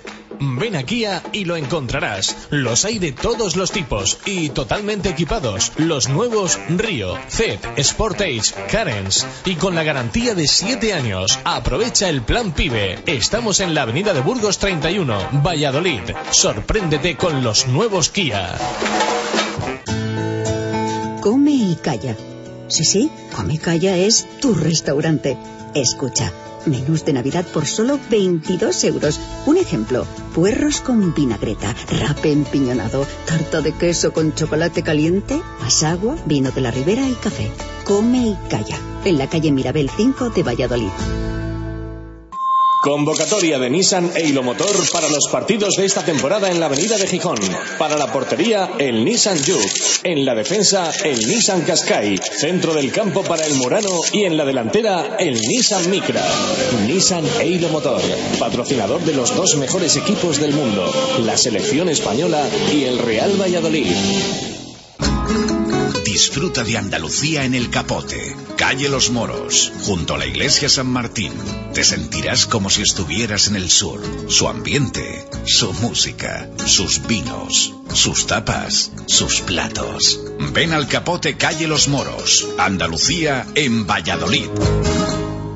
Directo Marca Valladolid. Chus Rodríguez. Continuamos en directo Marca Valladolid en el lagar de Venancio. Vamos a hablar de fútbol. Tenemos ya preparada nuestra tertulia con nuestros profes para analizar al Real Valladolid, el partido del pasado fin de semana, sábado ese 0-0 frente al Real Betis Balompié y para empezar a hablar con ellos también del Granada Club de Fútbol, porque ya mañana eh, hay partido del Real Valladolid. Podríamos estando a jueves, eh, pe- esperar que el partido fuese el lunes, domingo, sábado, pero bueno, esta vez eh, viernes, ese encuentro que va a abrir la decimonovena jornada en la primera división del fútbol español y que para el Real Valladolid va a significar también el cambio de vuelta, porque se va a cerrar la, la primera y así, el siguiente partido en San Mamés contra el Athletic ya será primera jornada de la segunda vuelta. Javier Heredero, ¿qué tal? Buenas tardes, ¿cómo estamos? Hola, buenas tardes. Bueno, eh, has estado hoy en Zorrilla, entrenamiento de nuevo en el estadio, en esta ocasión a puerta abierta. Ayer fue bajo el candado, eh, después escuchamos a, a Juan Ignacio Martínez en rueda de prensa. Eh, y hoy hemos conocido la convocatoria, con eso es. alguna ausencia destacada y con alguna novedad también importante. Sí, ausencia de Osorio, que se cae por lesión, Patrick Ever, que ya dijimos ayer que no, que no iba a estar, eh, entra el canterano Zubi por el citado Osorio y no estaba Rubio por sanción y entra en su lugar Sastre. Es decir, convocatoria exactamente igual que el partido contra el Betis, eh, exceptuando a Álvaro Rubio y Osorio, y entrarían por ellos Sastre y el canterano Zubi. Eso es. Así, resumido, Más- ¿no? resumido, tampoco vamos aquí a dar más datos porque es lo que es. Bueno, más noticias en el día de hoy. Eh, seguimos un poco con la resaca de eh, el paso de gigante para salir de la ley concursal que dio ayer el, el Real Valladolid. Hoy vemos además en el, en el diario de Valladolid El Mundo algún dato eh, importante eh, a nivel económico de los que se han adherido y los que no se han adherido a esa propuesta del Real Valladolid con quitas del 70-80% en lo que debe cada uno de los acreedores, eh, principales adheridos, la Liga de Fútbol Profesional, 2,1 millón de euros, Inmobiliaria Chamartín, jugadores y empleados por valor de 800.000 euros, eh, el Real Madrid eh, por valor de 750.000, la Fundación Municipal de Deportes casi medio millón de euros. No se ha adherido el Manchester United con 2,6 y eh, ya sabéis, pues eh, como dice el mundo, créditos privilegiados que no van a tener ningún tipo de quita. Hacienda, 45 millones de euros, que se dice pronto, y Seguridad Social, un millón y medio de euros. Eh, ya digo que esta es un poco la, la, resaca de lo que de lo que fue ayer el día en el que el Real Valladolid eh, extraoficialmente confirmaba, porque ahora lo tiene que hacer un juez que eh, más del 50% del eh, dinero que se debe ha sido pues eh, aprobado para, para eh, aceptar la, la, propuesta que ha hecho el club. La otra noticia, protagonista Tony Rukavino, una buena noticia. Sí, sí porque se firmó esta misma semana con Serbia, la Unión Europea, la libre circulación de trabajadores. De este modo, eh, Rukavina pasa a ser comunitario, deja de ocupar plazas hasta comunitario y solo tenemos dos plazas ocupadas, que son las de los colombianos Osorio y Alcatraz. Se puede fichar un Estado comunitario más si hubiese la posibilidad, si se estuviese barajando, que no sé si habría, si están esas opciones. Aún así es importante para él, más que casi para no, el club. Y el mercado se abre mucho más. Sí, se abre mercado, sí. Aunque bueno, no sé si en este momento conviene traer un jugador hasta comunitario porque con lo que tarda en adaptarse también es otro, otro tema que sería bueno, igual es un extracomunitario que ya está en la liga española sí bueno en ese caso podría ser muy positivo sí sí. Bueno le viene muy bien para Rucabina por supuesto porque Rucabina ahora puede jugar en cualquier equipo sin tener esa losa que siempre viene a ser, ser jugador extracomunitario. Bueno en las últimas horas están empezando a sonar nombres también para, sí. para el Real Valladolid. Está sonando ya interés en, en Cedric por ejemplo eh, con el que parece que no cuenta Garrido. El otro día le dejó fuera de la convocatoria ayer jugó. Eh, jugó en Copa sí. en el día de ayer, pero sí que parece que para Garrido no cuenta mucho en Liga y además pues el Betis está en intentona de reforzarse en bandas. Creo que de hecho ya ha hecho algún fichaje el Betis y está también con el tema de Leo Baptistao preparando la chequera el, el conjunto bético, que evidentemente se va a gastar podríamos decir lo que no tiene, aunque las cuentas las tiene relativamente sí. saneadas, se va a gastar lo que no tiene para intentar mantenerse en la primera división del fútbol español. Eh, tiene pinta que va a hacer como el Zaragoza en, en los mercados de invierno cuando, sí. cuando le entran las prisas. Sí, bueno, en estos casos siempre al final acaba saliendo bien al equipo que, que lo hace. Eso sí, como le salga mal y te has gastado a lo mejor 4 o 5 millones de euros, eso es una losa para años posteriores inmensa. Y lo de Cedric, no deja de ser curioso que un jugador que valió un euro, creo, o 1,20 euros, le valió al Betis, eh, tuvo opción de ficharle el Real Valladolid, no le quiso y ahora se habla de que puede venir cedido. Es cuanto menos curioso el tema. Y me parece un buen jugador, ¿eh? si, si viniera me parece un buen jugador.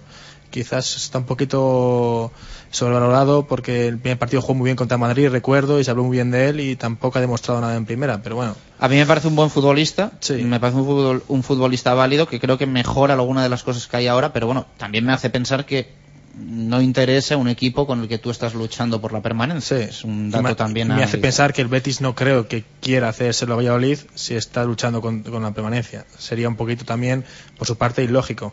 ¿No? Dar a un jugador, eh, a reforzar un equipo con el que estás luchando, a no ser que ellos consideren que, si no lo quieres, que no es reforzar. Claro. Exactamente. Bueno, eh, 2 y 15 vamos a escuchar a Zubi, eh, protagonista hoy, porque el canterano ha entrado en la convocatoria. Recuerden que ya debutó, creo que en, frente a la Real, Real, en casa, sí. eh, pero ha vuelto a entrar en la lista para viajar a, a Granada, el nuevo Los Cármenes en el partido de, de mañana. Palabras de Zubi hoy tras el entrenamiento en el estadio. La verdad es que muy contento y agradecido por poderme darme, por darme esta oportunidad de poder ir convocado a Granada. Has estado trabajando ya varias semanas con el grupo, sigues entrando en los planes del entrenador, ¿no? Lo demuestra convocatoria también. Bueno, él me está llamando para ir a entrenar y yo intento dar lo máximo en cada entrenamiento para poder y para poder que, para que me pueda dar una oportunidad.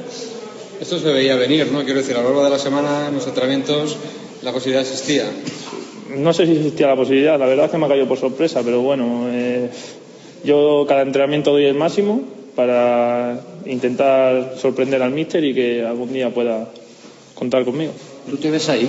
¿Te ves de titular jugando un partido en primera división? Quien no se vea es porque no quiere ser jugador. Yo me, ver me veo, pero en la primera plantilla hay grandísimos jugadores y yo lo que intento es aportar el máximo. Bueno, de la Granada, ¿qué nos puedes decir? R rival duro. Sí, bueno, un rival duro, pero la verdad es que si nosotros hacemos bien las cosas, yo creo que podemos ganar. Oye, desde abajo, ¿cómo estáis viendo al primer equipo eh, en los entrenamientos diarios? Eh, ¿Ves a tus compañeros nerviosos por la situación de la tabla o, o hay Hombre, No sé si nervioso, hombre. La verdad es que la, clasific- la clasificación de la tabla no es la adecuada porque yo creo que deberíamos estar más arriba por los puntos de la Real Sociedad y algunos puntos que se han escapado. Pero bueno, yo creo que se va a salir de esto y, como te digo, la plantilla yo creo que es muy buena y al final pues va a tener su recompensa. Eres de estos futbolistas eh, mucho de, de grabación, quiero decir, si sabes que vas a jugar contra el Granada, por ejemplo, verte algún partido o simplemente con la información que tienes aquí, pues sobra ya. No sé nada, yo, yo soy de... No lo sé, yo no me espero nada. Yo, si puedo jugar, jugaré y daré el máximo, si no, pues a seguir trabajando. Las palabras de Zubi. Bueno, ahora sí, abrimos nuestra mesa redonda en el Lagar de Venancio. Eh, estrenamos tertulia en este 2014 con Javier Heredero, por supuesto, con Roberto Treviño, periodista. Trevi, ¿qué tal? Buenas tardes.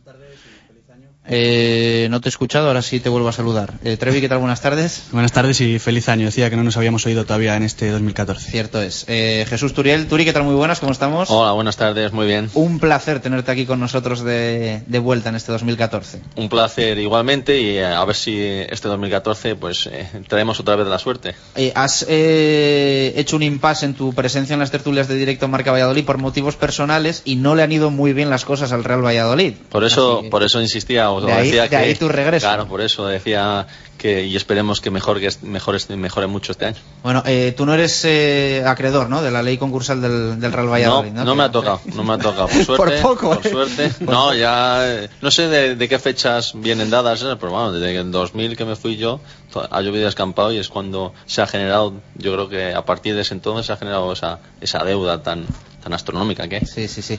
Y saludo también a Ramiro Sanz, que es socio del, del Real Valladolid y muy buen aficionado del, del Pucela, de los fieles. Ramiro, ¿qué tal? Muy buenas. ¿cómo estás? Hola, muy buenas, ¿qué tal? Y nos acompaña también José Antonio Paino, eh, cantante, eh, conocido yo creo que por todos nuestros oyentes en, en Valladolid y que hoy quería estar aquí en la, en la tertulia de, de Directo Marca en el Lagar de Venancio. José Antonio, buenas tardes, ¿cómo estamos? Hola, buenas tardes, Jesús. Eh, pues mira, aquí el gusto de estar aquí en la tarde de Venancio y bueno, eh, presenciar un poquito la, tertulia vuestra y pasando un rato muy ameno. Ya sabes que el micro es tuyo, ¿eh? Si quieres opinar sobre fútbol y sobre el Real Valladolid, el, el micro, por supuesto, es, es tuyo.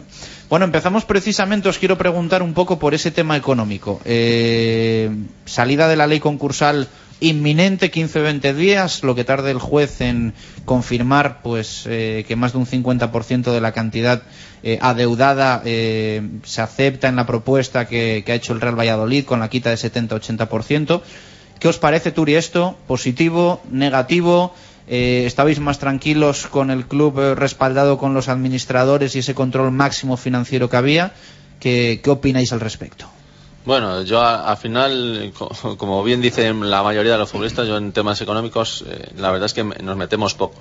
Pero sí que es cierto también que, que bueno, que salen de, de la ley y, y, bueno, los, por lo menos la Secretaría Técnica y el presidente eh, tienen un margen de, de trabajo un poquito mayor, no tienen las manos tan atadas y sí que podrán eh, convenir que, que venga algún fichaje sin tener que dar paso a, a los administradores y sin que tanta gente opine. Yo creo que al final se- lo que se elimina es un- una barrera ahí para, para hacer fichajes y para poder traer gente.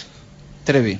Bueno, yo creo que es pues una buena noticia, decíamos esta semana, lo hemos visto en todos los sitios, que es una buena noticia para el Valladolid, pero sin olvidar que, que es dentro de, la noticia negativa que suponía estar en concurso de acreedores y la situación actual del, del club. Es un cimiento muy necesario para un futuro con el equipo saneado, con el equipo asentado en primera si logra este año la permanencia, pero siempre sin olvidar que este, este paso se ha tenido que dar por una situación en la que estábamos que no se tiene que volver a repetir.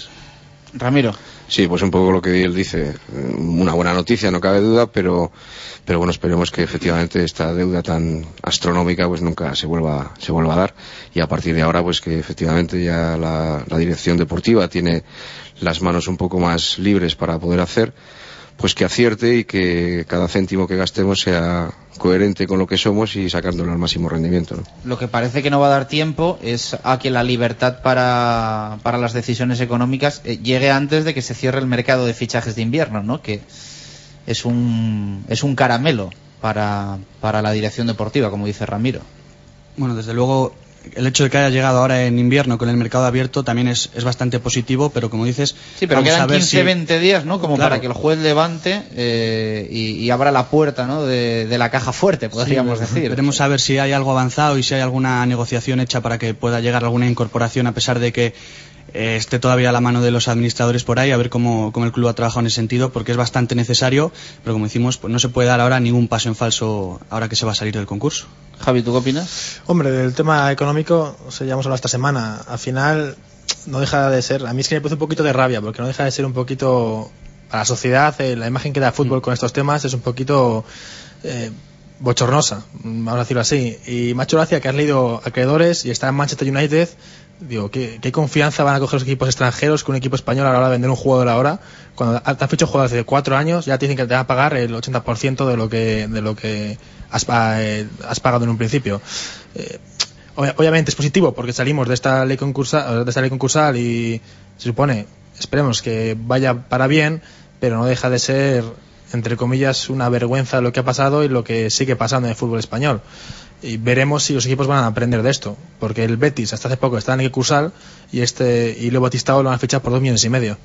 Quiero decir, no hemos aprendido lo que ha pasado o me refiero a que muchas veces, espero que aquí no pase, lo que hemos tenido, hemos vivido por encima de nuestras posibilidades o hemos querido optar a cosas que- Estamos viendo cómo está pasando en el Club Baloncesto Valladolid. En- O sea, es que me da igual. Hay una rueda de prensa de Juan Vela a las 5 de la tarde y, eh, bueno, por lo que leemos hoy en el mundo, tiene muchas papeletas que sea para explicar que se ha acumulado de nuevo una deuda Sí, sí. y que hay un problema. cuando se suponía que decían que estaban pagando al día, que es que al final los deportes eh, en este país, o no sé si en todo el mundo, pero el- yo creo que en este país no sé qué, en qué mundo viven, en qué mundo quieren vivir.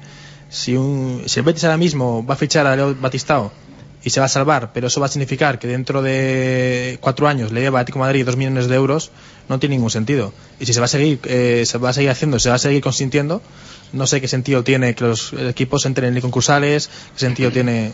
O sea, yo entiendo que muchas veces el aficionado se sienta incluso engañado, incluso se sienta un poquito defraudado con lo que pasa. Luego cuando la gente dice es que la gente ya no ve fútbol, la gente no va al estadio.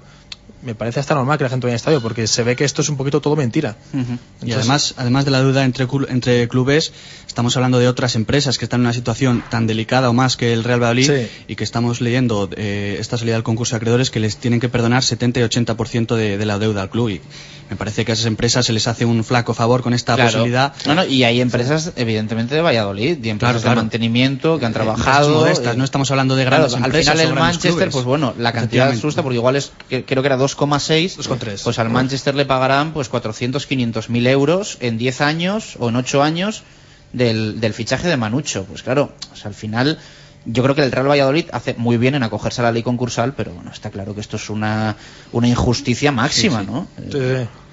Desde a luego, nadie hay- le gustaría que- que- que haya hecho un trabajo por mil euros, que se haya pactado esa cantidad y que luego en cinco años no te paguen nada, o en seis años, y dentro de diez te terminen pagando 200, 200 o 300 euros. Pero es que, eh, como casi todo estamos viendo en, desafortunadamente estas últimas épocas, eh, todo esto es respons- las responsabilidades son de las propias administraciones y de quien permite. O sea, el Valladolid hace muy bien acogiéndose a esto, pues si lo permite la ley, pues punto. Pero ¿quién permite estas salvajadas? ¿Qué empresa hoy en día se le permite una deuda con la seguridad social de 40 millones de euros? O sea, es, el fútbol mm, vive al margen de, la realidad y esto no es demagogia, es que es así, porque alguien lo ha permitido. Entonces, eh, mm, cuando todos estamos muy bien y aquí todos tenemos dinero en el bolso y las empresas van funcionando perfecto, pues nadie dice nada. Pero yo entiendo que ahora mucha gente, diga, bueno, hay derecho a esto. Hay derecho a esos proveedores que estáis citando. Yo he hecho un trabajo y ahora mm, de buenas a primeras cobro el 80% y me lo llevan debiendo ya cuatro años. O sea, es que no, no tiene ni pies ni cabeza, pero insisto, es que la ley lo permite. Entonces, pues ese es el problema. Exactamente, pero bueno. Turi, ¿a ti, eh, ¿a ti te pilló todo esta, este boom del fútbol? ¿Te, te llegó a pillar? Cuando... Bueno, eh, yo creo que justo un- una vez salido es cuando ha empezado a, a- a darse el, el- bueno, un poco todo ya, O sea, y a voy aquí, que esto empieza- mí me tocó, me tocó por edad, más, más que nada. Pero sí que es cierto que en aquella, en aquel momento se empezaba a ver las cosas muy mal y era porque eh, yo creo que los clubes lo que no se planteaban nunca era eh, cerrar un, un presupuesto de un dinero y, y mantenerlo a rajatabla. Yo creo que, al final hay que firmar eh, o, firmar jugadores por lo que uno tiene, no por lo que puede tener en el futuro. Y, y claro, eh, llegaban jugadores y, y, la, y la gente pues no hacía planificación de, ga- de gastos y al final se generaba pues eh, muchos más gastos de, de- de ingresos y al final año tras año pues es lo que hay y eh, a raíz de esto pues eh, comentar pues eh, la posibilidad de que, que el Valladolid, eh, no- si no puede fir- firmar ahora, pues eh, eh, tampoco es. eh, al final, la- el, el equipo lo tiene que sacar a los jugadores que están. No tiene por qué venir un jugador y sacar esto adelante eh, un simple jugador. Yo creo que es importante que, que los que están sa- salgan las cosas adelante y no tenga no tenga por qué influir que, se firme o no se firme. Yo creo que la gente también siempre tiene ganas eh, ganas de ver gente nueva. Eh, lo firma, eh, allí en el Betis, ¿qué hacen? Firman a un jugador. Yo creo que al final es para desviar un poco la atención de, de, la plantilla y, y darle demasiada responsabilidad a que un solo jugador depende un equipo de un solo jugador para salvar un,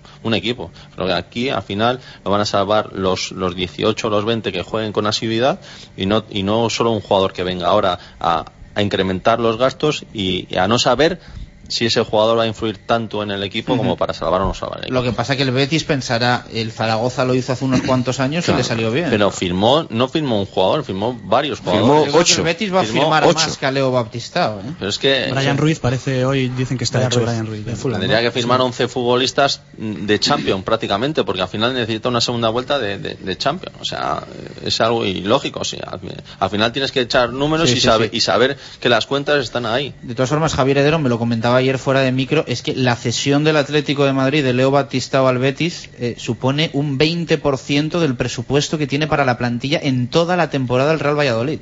Una, una locura, es que es una locura. Es una bestia, sí, Y además que el el Betis con esta plantilla quedó séptimo, ¿no? Quiero decir, estás quitando valor a- a una plantilla, más o menos. eh, quitando a Pavón que A Beñat, Beñat. titular, y Beñat, de- bueno, y Cañas, pero al final sí que ha tenido bajas, ¿eh? Aparte, si os fijáis, eh. Hombre. Si os fijáis que en, en un mercado de invierno haya equipos que, que se planteen incorporar 6-7 jugadores, en definitiva lo que están reconociendo es un fracaso absoluto de su secretaría técnica sí. o de, Bueno, su de dirección hecho, deportiva durante el verano. Porque entonces, ya ¿qué planificación has hecho que ahora tienes que reformar? mm, mm, Prácticamente la mitad del equipo no te vale. Sí, yo veo bastante positivo los refuerzos porque hemos visto muchas veces, ya no solo en el caso del Zaragoza, equipos que con uno o dos jugadores, ya sea un delantero que sea un poco decisivo, han conseguido salvarse y eso les ha garantizado un poco su futuro, pero tiene que ir siempre sin, sin hipotecar el futuro del club porque lo hemos visto con el Zaragoza, se ha sido muy optimista pensando que por fichar tres jugadores, gastarse esa millonada, estaba hecho el futuro y al final te salvas un año, al año siguiente si no trabajas bien estás en los mismos problemas y agravados por, por esa deuda que has, que has cogido del año anterior. Es así, sí.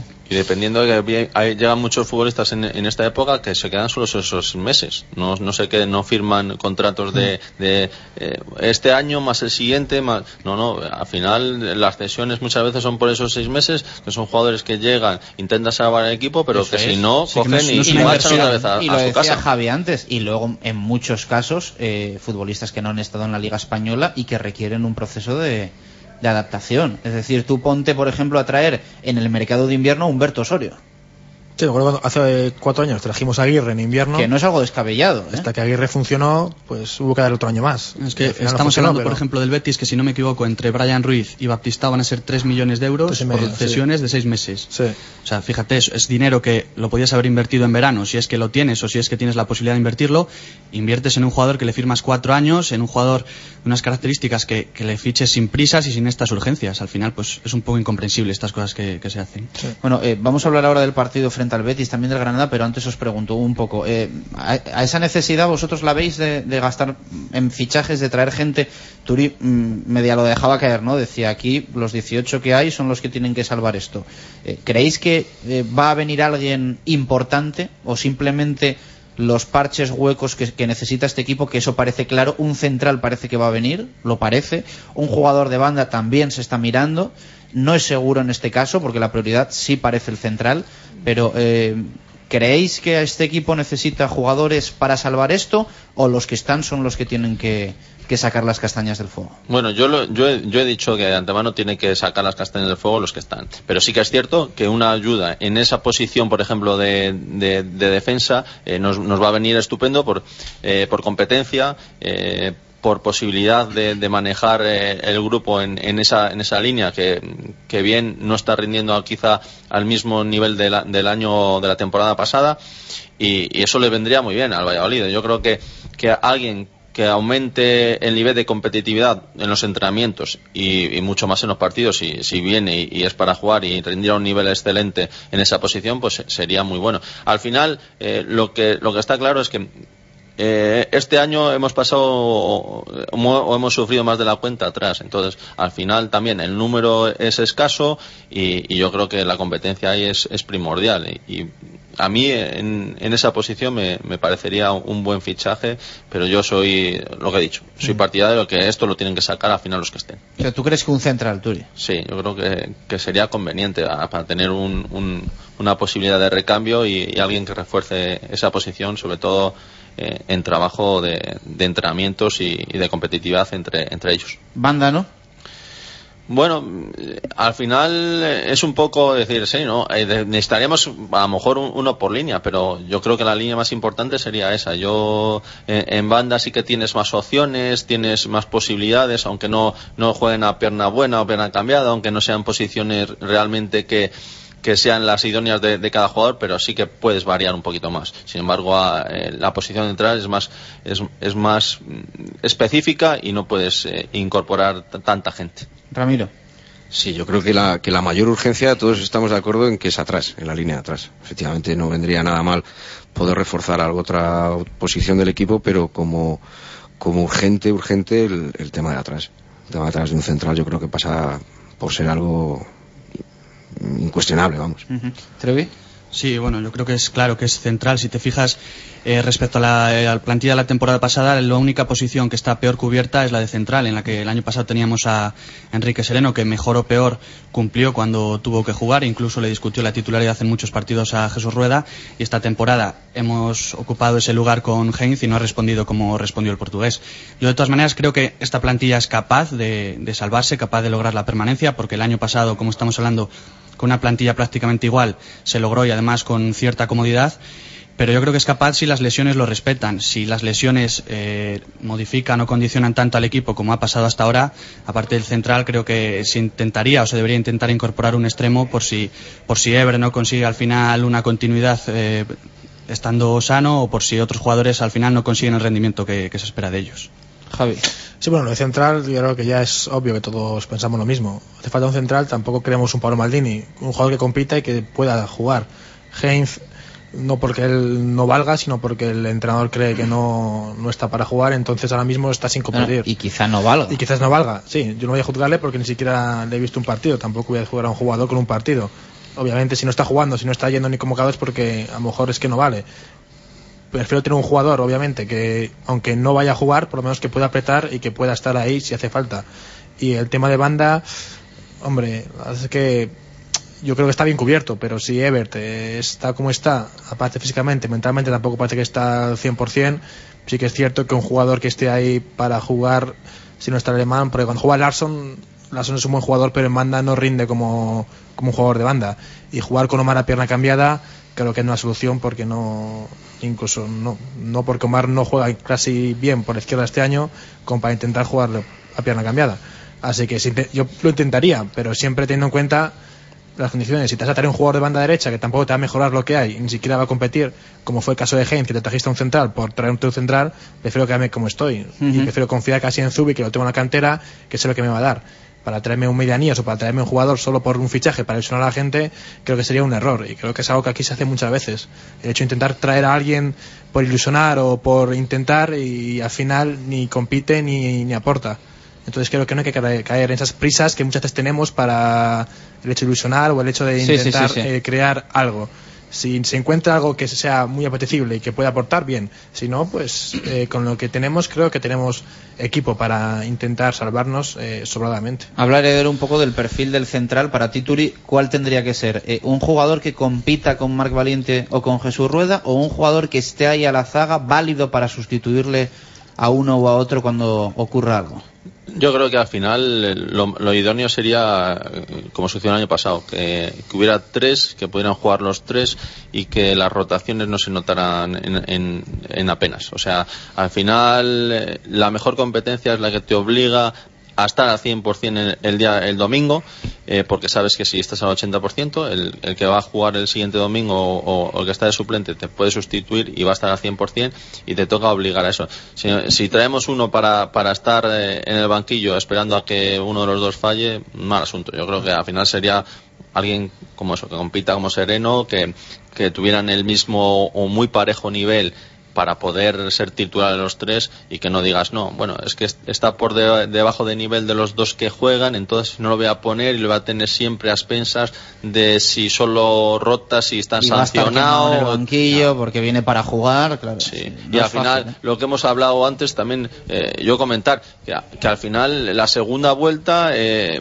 lo importante al final van a ser los, los tres o cuatro jugadores que no han jugado esta primera vuelta, que les hemos echado en falta, que jueguen los tres lo máximo posible, que los casos de, de Oscar, de, de Ever y, y- y- de Víctor, si, si son casi son tres fichajes nuevos que si juegan toda la segunda vuelta, pues nos van a dar mucho, porque son tres futbolistas que al final, eh, pues eso, que no les vamos a encontrar tan fácil en el mercado y son tres futbolistas que han jugado en, en- en- no tanto como quisiéramos y que la, la segunda vuelta nos podrían dar eh, podrían dar un salto de calidad a- al Valladolid. ¿Se os ocurre algún nombre? ¿Alguien que tengáis en la cabeza para el puesto de central? o? Jordi Figueras, diría Sí, yo. el, el que hemos hablado, pero está contando bastante ahora para Garrido al principio. Bueno. No sé cuánto durará, pero no sé. Lo veo un poco inaccesible de todos modos para, para el Valladolid. No sé Entre cómo- tú y yo, Jordi vendría encantado al Valladolid. Bueno, pues ahí queda. A ver si nos está Entre oyendo tú él. y yo y los que nos están escuchando. Sí, que no salga de aquí, ¿no? Que no salga de aquí. Hombre, da el perfil que estamos hablando, porque es un jugador eh, que competiría perfectamente con Mar Valiente o Jesús Rueda, que podría ser titular y en cualquier momento también podría estar en el banquillo y conoce el club y, y no creo que diese ningún problema disciplinario por, por tener una suplencia y aportaría muchísimo, desde luego. Turi, ¿te gusta a ti Figueras? Sí, sí, yo creo que sería ese, ese tipo de futbolista eh, que, viniera, que ya conozca un poco o, mucho la ciudad, la- el equipo, la, la forma de trabajar de, o la forma de pensar de la afición y un poco todo. Y fíjate, pues no tardaría nada en acoplarse y sería eh, ideal por, por, por el poco tiempo que tenemos. O sea, que ya sabes, heredero, Cedric y Figueras. Ay, voy a llamar a Sevilla a ver cómo, cómo está el tema ahora. Lo que pasa no que un poco estamos en el, en el caso que comentábamos antes, de si el Betis estaría dispuesto a reforzar, Claro. en principio, a un, Claro, pero a un si el rival directo, ¿no? Yo, yo también entiendo que si el Betis quiere fichar, tiene que sacar. Sí. Para empezar. Tiene que cuadrar las y cuentas claro, y- o sea, los jugadores no se van a cualquier lado. Y tampoco creo yo que a Cedric y a Jordi Figueras les quieran muchos equipos. Desde luego, si les quiere colocar, que no, no puede pretender intentar. Eh, o sea, al final creo que le podrán quedar- querer equipos a Jordi y a Cedric De primera parte baja y de segunda división. Ellos preferirán jugar en primera división. Pues Y claro, o sea, Ojalá entonces sea en lo que en lo que tú comentas sea el pensamiento del Betis y desde luego Jordi Figueras sería mm, el perfil idóneo de lo que hemos de lo que hemos hablado hasta ahora, ¿no?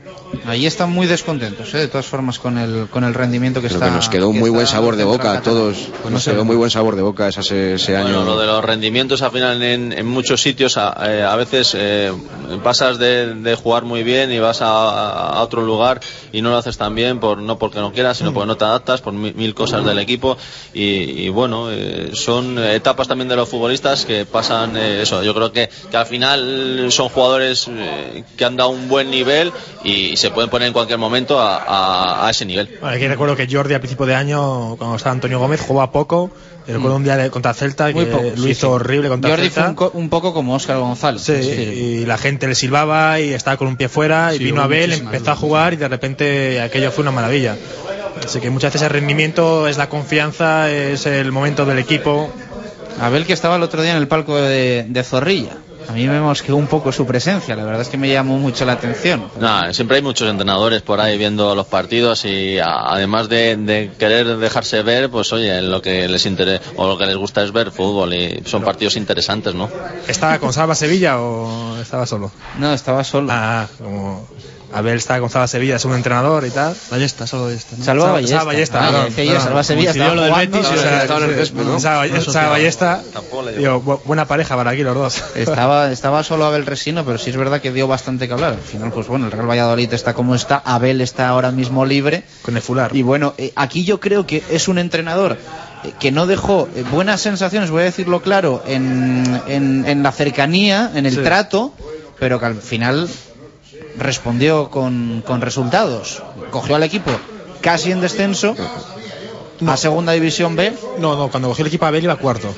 Bueno, es cierto, es Sí, verdad. iba cuarto, Es verdad, pero- alejándose cada vez más del playoff, Sí, con sí, él en las primeras jornadas sí que llegó a estar una semana a dos del descenso, Sí. es verdad, Sí. y luego terminó el equipo Se ganó en Huelva y jugando el playoff. se resurge de aquel famoso partido aquel famoso partido en Huelva es donde Eso, se donde resurge y a, a partir de ahí pues efectivamente hasta hasta clasificarnos para Sí, y en Vigo ha sido algo similar Sí, también igual. con el Celta. Ha dejado la permanencia, pero ha dejado sensación de que no era un entrenador, digamos así, capacitado para una larga estancia o para, para un proyecto largo. No. ¿Qué opinas, Turi? Bueno, que al final muchas veces a, a los entrenadores se les juzga por, por los números y, y no por el trabajo. Y, y a, y a veces compensa una cosa con la otra, pero no compensa durante todo el año. Y si yo no le conozco personalmente ni sé cómo trabaja, pero si se escucha pues que a lo mejor no es para trabajar largo tiempo es porque exprime demasiado a, a, lo mejor a las plantillas y da un resultado más a corto plazo. Bueno, eh, 17 minutos para llegar a las 3 en punto de la tarde. Vamos a hacer la última pausa de este directo Marca Valladolid de jueves desde el lagar de Venancio. Continuamos aquí en la calle de Traductores. Tenemos que hablar todavía del partido frente al Betis, del encuentro de mañana ante el Granada y también hacer un balance, aunque quede el partido frente al equipo andaluz de la primera vuelta. Pausa y continuamos en el lagar de Venancio. Radio Marca Valladolid, 101.5 FM. La primera y auténtica sidrería vasca de Valladolid es El Lagar de Venancio. Comidas, cenas y cualquier celebración con menús a medida y por supuesto el menú sidrería. Tortilla de bacalao, bacalao, chuletón de buey, postre y toda la sidra que te apetezca beber. Además, exquisito pulpo a la parrilla y especialidad en almejas y pescados frescos. El Lagar de Venancio, en la calle Traductores junto a Michelin, 983 33 43 44. ¿Buscas un coche? Ven a Kia y lo encontrarás. Los hay de todos los tipos y totalmente equipados. Los nuevos Río, Zed, Sportage, Carens y con la garantía de 7 años. Aprovecha el plan PIBE. Estamos en la avenida de Burgos 31, Valladolid. Sorpréndete con los nuevos Kia. Convocatoria de Nissan e Motor para los partidos de esta temporada en la avenida de Gijón. Para la portería, el Nissan Juke. En la defensa, el Nissan Qashqai. Centro del campo para el Murano y en la delantera, el Nissan Micra. Nissan e Motor, patrocinador de los dos mejores equipos del mundo, la selección española y el Real Valladolid. Disfruta de Andalucía en el Capote, calle Los Moros, junto a la iglesia San Martín. Te sentirás como si estuvieras en el sur. Su ambiente, su música, sus vinos, sus tapas, sus platos. Ven al Capote, calle Los Moros, Andalucía en Valladolid. Directo Marca Valladolid. Chus Rodríguez. 2 y 45 minutos de la tarde. Continuamos en directo a Marca Valladolid desde el Lagar de Venancio. Estamos con Javier Heredero, con Roberto Treviño, con Jesús Turiel y con Ramiro Sanz hablando del Real Valladolid. Bueno, os pregunto, Turi, ahora opinión sobre el partido del pasado sábado frente al Betis. Yo vi al Real Valladolid un poco en la misma línea de, de toda la temporada, quizá con más obsesión por dejar la portería a cero, lo que frenó un poco la, la actitud ofensiva, sobre todo en los, eh, excepto en los minutos finales, que sí que parece que el equipo fue un poco más a, a tumba abierta, pero eso, un Real Valladolid insistente en dejar la portería a cero y a partir de ahí pues intentar marcar y yo creo que un poco supeditado, yo estoy dando también mi opinión a, a Javi Guerra, que bueno, mm, lo que tampoco puede ser es que el Real Valladolid dependa al 100% de que Javi tenga o no tenga su día. Yo creo que el otro día no fue su mejor partido, pero bueno, eh, dejarlo todo a expensas del, del malagueño también es arriesgado. Yo creo que coincidimos todos en que ah, no fue un partido muy muy brillante y que y que bueno que el, Valladolid eh, yo creo que hubiendo, habiendo metido una marcha más eh, yo creo que podíamos haber eh, pues eso sacado el partido adelante. Ha- había sido una oportunidad eh, muy buena para para haber dejado al, al Betis pues mucho más lejos. El partido, pues al final sí que es cierto que, los dos equipos fueron muy, muy de- demasiado respetuosos, pero también, también sabiendo de, la importancia, yo creo, de los puntos y de la importancia de no, de no, de no salir derrotado en este partido. Creo que al final eh, fue más el, el deseo ese de, de no perder que quizá la, la ambición de ganar.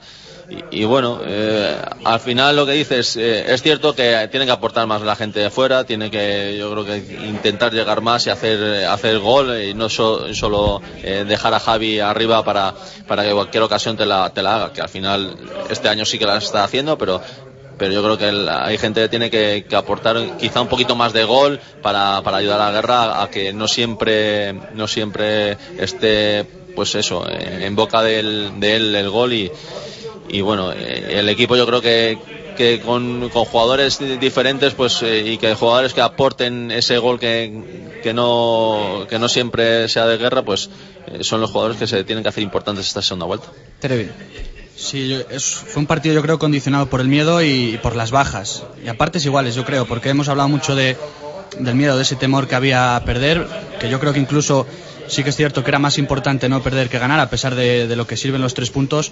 Haber perdido en casa contra el Betis, eh, refuerzas al Betis y, y te hundes eh, ante tu afición. Muy condicionado en ese sentido porque el equipo estuvo obsesionado, como bien dices tú, en tener la portería cero, en no cometer errores atrás, en no hacerse demasiado largo para dar oportunidades al Betis, pero también por las bajas porque vimos a un equipo que una vez que tuvo esa solidez defensiva, tuvo ocasiones para, acercarse, para llegar bastante por banda y centrar, y ahí le faltó muchísima calidad, la calidad que, echó en falta por las ausencias de Ebert y de Oscar. Y vimos incluso en los últimos 20 minutos, aparte de porque el Betis dio un pasito para atrás, un Valladolid mucho mejor, a raíz de la entrada de Oscar, no porque el salmantino estuviera muy brillante el otro día, sino por también ese miedo que infunde en los otros equipos, que acumulan jugadores en torno a él y, dio más lugar a que pudiera entrar Peña y pudieran entrar otros jugadores, y que quizás si hubiéramos tenido más calidad en esos minutos hubiéramos podido resolver y hubiera sido un buen guion para el partido. Solidez defensiva en el tramo inicial para no perder el partido y al final, cuando ya eras dueño, llevarte los tres puntos. Solo hay que ver el cambio que hizo el Betis, nada más. Sí, nada Verdú, más, nada más fue- a- que sacaron Oscar. un minuto, fue Sí, lo, sí, lo clarísimo. tenía estudiado el partido de, de la posibilidad de que jugara Oscar y el, el cambio que da radicalmente el, el equipo con la entrada de- del jugador. Sí, fue Verdú fuera y Nono dentro. Sí. Ramiro.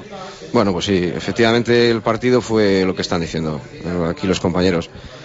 Eh, sobre todo objetivo prioritario, no perder. Es decir, todos sabíamos de que era, o entendíamos como vital en casa ganar al Betis, pero bueno, al final como se fueron desarrollando las cosas, dijimos por lo menos mm, no, no salir derrotado porque hubiesen hecho saltar muchísimo más las alarmas de lo que a lo mejor empiezan a estar, ¿no? Eh, evidentemente las bajas se notaron porque, bueno, pues ese jugador diferente como puede ser Oscar, Ever, eh, pues, pues no los tienes. Entonces, eh, volcar toda la responsabilidad en un Javi Guerra que, que, que hay que ver qué balones le llegan a veces para rematarlos, pues, pues es muy difícil, ¿no? Entonces, eh, en esta ocasión no pudo ser y bueno, pues por lo menos portería cero y, y- que cuanto antes cambie la tendencia. Yo creo que el equipo está un poco en esa inestabilidad, ¿no? Al final estamos en un momento de la temporada en que un gol marca todo. O sea, el otro día con 0-0, si ganas con 19 puntos ves la cosa completamente diferente, con el empate te quedas preocupado y al borde del descenso y si hubiese marcado el Betis, que tuvo unas cuantas, ojo a la semana que nos hubiese esperado, ¿eh, Turi? Es la importancia de, ponerse por delante. Yo creo que a, a- raíz que pasa, cuanto más avanza la liga, más importante va a ser ponerse por delante y cerrar el partido. O sea, al final, y eso que no estamos muy avanzada la temporada, estamos en, mi- en mitad de ella, pero ya se empieza a notar, pues eso, que, que el que primero se ponga por delante, pues tiene el paso dado y, y intentarán no soltar, vamos, eh, o, o no, no dejarse abrir mucho para que el partido esté cerrado. Os quería preguntar un poco eh, por algún jugador a nivel personal, en concreto. Eh, Yo el otro día, lo reconozco, me desesperé con Omar Ramos, porque es un jugador en el que tengo mucha fe, que creo que es un jugador que puede ser muy bueno, muy válido, que tiene aptitudes para ello, pero que no termina de cuajar y que al final estamos en primera división, en una situación complicada, que van pasando las jornadas, que Omar sigue teniendo oportunidades, que sigue jugando y que no termina de dar una respuesta. Y el otro día, y yo lo digo claramente, eh, llego al punto de desesperación cuando después de haber entrenado por la mañana en el césped, o haber al menos estado allí, haber realizado el calentamiento, se pasa 45 minutos, es decir, eh, pierde 45 minutos de poder dar un máximo rendimiento resbalando por equivocarse con las botas. ¿Qué pasa con este chico y si creéis que puede llegar a dar el rendimiento que el Real Valladolid tiene que exigir a un jugador de banda a día de hoy en la primera división del fútbol español? Yo creo que puede y debe. Yo creo que es un jugador con mucha calidad. Hemos visto que tiene una calidad extraordinaria, pero no, no le está sacando rendimiento a ello. Y sí que es cierto que, que la verdad es que se escuchó en el segundo resbalón un, pequeño murmullo y, da pie a que, a que se, se siguiera resbalando. Yo creo que, que además del problema que tiene de bueno, de que al ser un jugador eh, desequilibrante jugador mm, en teoría más rápido, a lo mejor pues eh, quizá eh, esos resbalones le vengan más condicionados a ese tipo de futbolistas, pero sí que es cierto que también que, no se puede permitir que, se resbala tantas veces. Al final hay que poner remedio y yo creo que hasta el propio entrenador eh, pedía explicaciones de, por qué se resbala tanto. El campo no es el, es el idóneo porque sabemos todos que sí que es cierto que resbala más de la cuenta, pero, pero que no suceda a los demás jugadores claro, que, no, suceda... estaban como él. Sí, sí que claro. alguno había resbalado sí, no pero, pero, que no, no se da tantas tantas circunstancias en el mismo futbolista. Sí que es cierto que al final hay que poner remedio a eso y tiene que yo creo que es un jugador que tiene que dar ese salto eh, a mayores para, para verle la calidad que tiene. Yo la verdad es que, un poco como tú dices, Chus, a mí hay momentos que es un jugador que me llega a desesperar. Sinceramente yo creo que son dos temporadas o, y siempre estamos esperando ese partido de Omar, siempre vamos esperando ese partido de Omar, pero nunca nos encontramos con, con nada. Creo que es un jugador sobrevalorado, sinceramente.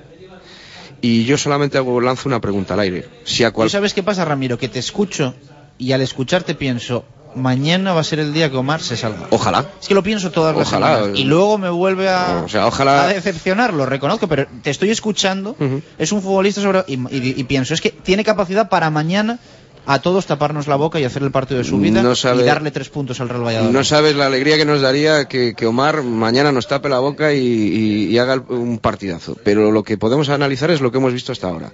Y yo también, si me permitís, lanzo otra pregunta al aire a cualquiera de los chavales nuestros de la cantera que están entrenando esta semana con el equipo, si le hubiese dado las mismas oportunidades que se le está dando a un jugador durante año y medio, que no termina de romper, que no termina y se le sigue dando y se le sigue dando, yo es una duda que siempre tengo. Si a los nuestros se le daría esa, esa serie de oportunidades que se le dan, por también. último a otro jugador que ha venido del Huesca, que decir que no ha venido del Milán ni ningún sí, sitio de estos. has pagado medio millón y también quieres un poquito intentar sacar partido. Amortizarlo, ¿no? Amortizarlo de, dándole oportunidades. Entiendo que Azubi, que ha valido, no sé qué ha valido, eh, 5.000 euros, al final se den menos oportunidades en ese sentido, porque un, un jugador que ha valido medio millón, Pero no creo que el hecho Ignacio... de que acá de Madrid, que valió 80 millones y jugaba todos los años, porque es que al final te valió 80 millones, se tiene que jugar. Hay un momento en que ya tendrá que dejar de jugar si sigue igual, porque yo siempre digo que más es un jugador un poquito de highlights, un jugador de YouTube, porque tiene acciones muy buenas para ver repetidas, pues después en el partido no saca partido a esas acciones. Si después ve la continuidad. No, no, sí, siempre lo decía Quintana, ¿no? Muchas veces, que eso, que tenía la de. Es la de, la de YouTube, la de hacer sí. bicicleta, tal, lo grabas, pero ve la continuidad de la jugada y te lanza una piedra o se resbala o se. Es un jugador que tiene unas condiciones muy buenas que no tienen otros, pero que por alguna razón yo no la sé la tendrá que descubrir él, después nunca saca partido a lo que hace realmente. Ni da asistencias, ni pone centros buenos, uno contra uno, tiene la tendencia de ser un jugador y volver encima de él, que es algo extrañísimo, una vez se va, sale el regate, se tira encima otra de la defensa. No sabe, no sabe explotar las condiciones que tiene. Entonces, es un jugador que desespera muchas veces porque lo intenta tantas veces que cuando cinco veces ya no te sale, al final la sexta tampoco le sale, nunca le sale y al final la, la gente está encima de él. Yo creo que es un poquito lo que le pasa, tampoco Sí, hombre, está claro que está teniendo más oportunidades de las que tendría cualquier canterano. Yo no creo que sea porque se haya gastado ese dinero en él, porque no creo que Juan Ignacio a la hora de ponerle titular esté pensando en amortizarle, porque bastantes preocupaciones tiene y bastante se juega para pensar en eso. Puede influir, está claro que puede influir, que, que interese más que, que triunfe el jugador, pero yo creo que será que el entrenador le tiene fe por, por la calidad que tiene. Yo también le tengo fe, se me empieza a acabar porque es evidente que llevamos tres semanas, tres o cuatro tertulias llevamos hablando de- del mismo tema y nunca acaba de, de romper el jugador. Yo, no sé, empiezo a pensar que tiene un bloqueo mental importante y que no ayuda para nada además eh, esos pitos de la afición. En ese ese- sentido ese él es débil, ¿eh? yo creo que de cabeza Omar es, es Sí, un jugador blandito. ¿eh? Sí, mentalmente no es Desde muy fuera fuerte. tiene esa apariencia completamente. Lo poco que, que se le oye hablar y lo poco que se le ve tiene esa pinta de, jugador débil mentalmente. Bueno, que no me da tiempo. Os pregunto por Granada. Eh, partido importantísimo el de mañana. Eh, ¿Creéis que puede marcar, de Turi, tú lo decías antes, eh, en un partido a estas alturas de temporada, lo de ponerse por delante en el marcador? ¿Creéis que Granada va a marcar el resultado de mañana, el futuro cercano del Real Valladolid? A nivel de refuerzos, a nivel de banquillo, un Bueno, poco a todo. Al final eh, eh, es un partido más, pero un partido trascendental en, en cuanto a que eh, lo que decía o escuchaba ayer a- hablar en, allí también. eh, que al final te hace tener 19 puntos y encarar la segunda vuelta con, pues, eh, pues- pues al final de lo mala que ha sido, o, en teoría de, lo- de los puntos bajos que hemos tenido en esta primera vuelta, pues encararla de una forma más, más tranquila y casi hasta, hasta desahogada. Eh, eh, ponerse por delante va a ser yo creo que importantísimo porque eh, eh, son eh, aunque estén ellos por arriba son equipos yo creo que de un nivel muy parecido y al final si dos equipos son muy parecidos eh, el que se ponga por delante tiene una cierta ventaja sobre el, sobre el otro y, y bueno, claro, hay que empezar a sumar porque al final siempre se llega a un mismo número de, de puntos y, y tener la mitad del año, pues, o sea, la mitad de la temporada, tener un número de, de puntos eh, más cercanos a eso, pues es importantísimo. Brevemente, Trevi, muy, muy cortito. Sí, bueno, en Granada pues partido importantísimo que habrá que estar como el otro día en defensa igual de bien y aprovechar las que tengamos arriba, que serán bastantes porque el Granada suele conceder bastantes metros. Y lo que va a marcar el partido creo que va a marcar menos de, de lo que pensamos porque a fin de cuentas la tendencia ya no del Valladolid sino de otros ocho equipos de primera está marcada y va a ser pelear hasta el final y a fin de cuentas es, es lo lógico dada- dado el equipo que tenemos. Ramiro. Bueno, pues eh, confiar siempre en, en los nuestros. Eh, Granada no es un sitio además que nos haya dado especialmente mal. Y, y, bueno, pues que pite el árbitro, apoyo absoluto y, y bueno, ojalá de Dios pues la siguiente tertulia podamos hablar de que hemos sacado el partido adelante y que empecemos a, a- esa trayectoria que, estamos esperando que, llegue cuanto antes. ¿no? Bueno, pues aquí lo vamos eh, a dejar. Eh, leo la pista de hoy de Pucelano Anónimo, la del jueves, ya sabéis, semana de cuatro pistas. Dice, buscamos un futbolista. Es cierto que el final de mi cesión en el estadio José Zorrilla no fue la mejor, ni individual ni colectivamente, pero el recuerdo de mi tiempo en el Real Valladolid siempre está vivo. Esa es la pista de hoy jueves, que sumamos a la de martes, miércoles, así que nos queda la de mañana viernes, ya sabéis, pucelano anónimo rm arroba gmail.com. Mañana estará con nosotros Ángel Velasco para desvelarnos la identidad del futbolista que se esconde detrás de todas estas pistas. Mañana más, Javier Heredero, eh, hacemos la previa pura y dura, además siendo día de partido, gracias a Roberto Treviño, a Ramiro Sanz, a Jesús Turiel y también a José Antonio Paino, que nos ha acompañado hoy en el lagar de Venancio. Hasta aquí hemos llegado, eh, gracias por estar al otro lado, un fuerte abrazo, gracias, adiós.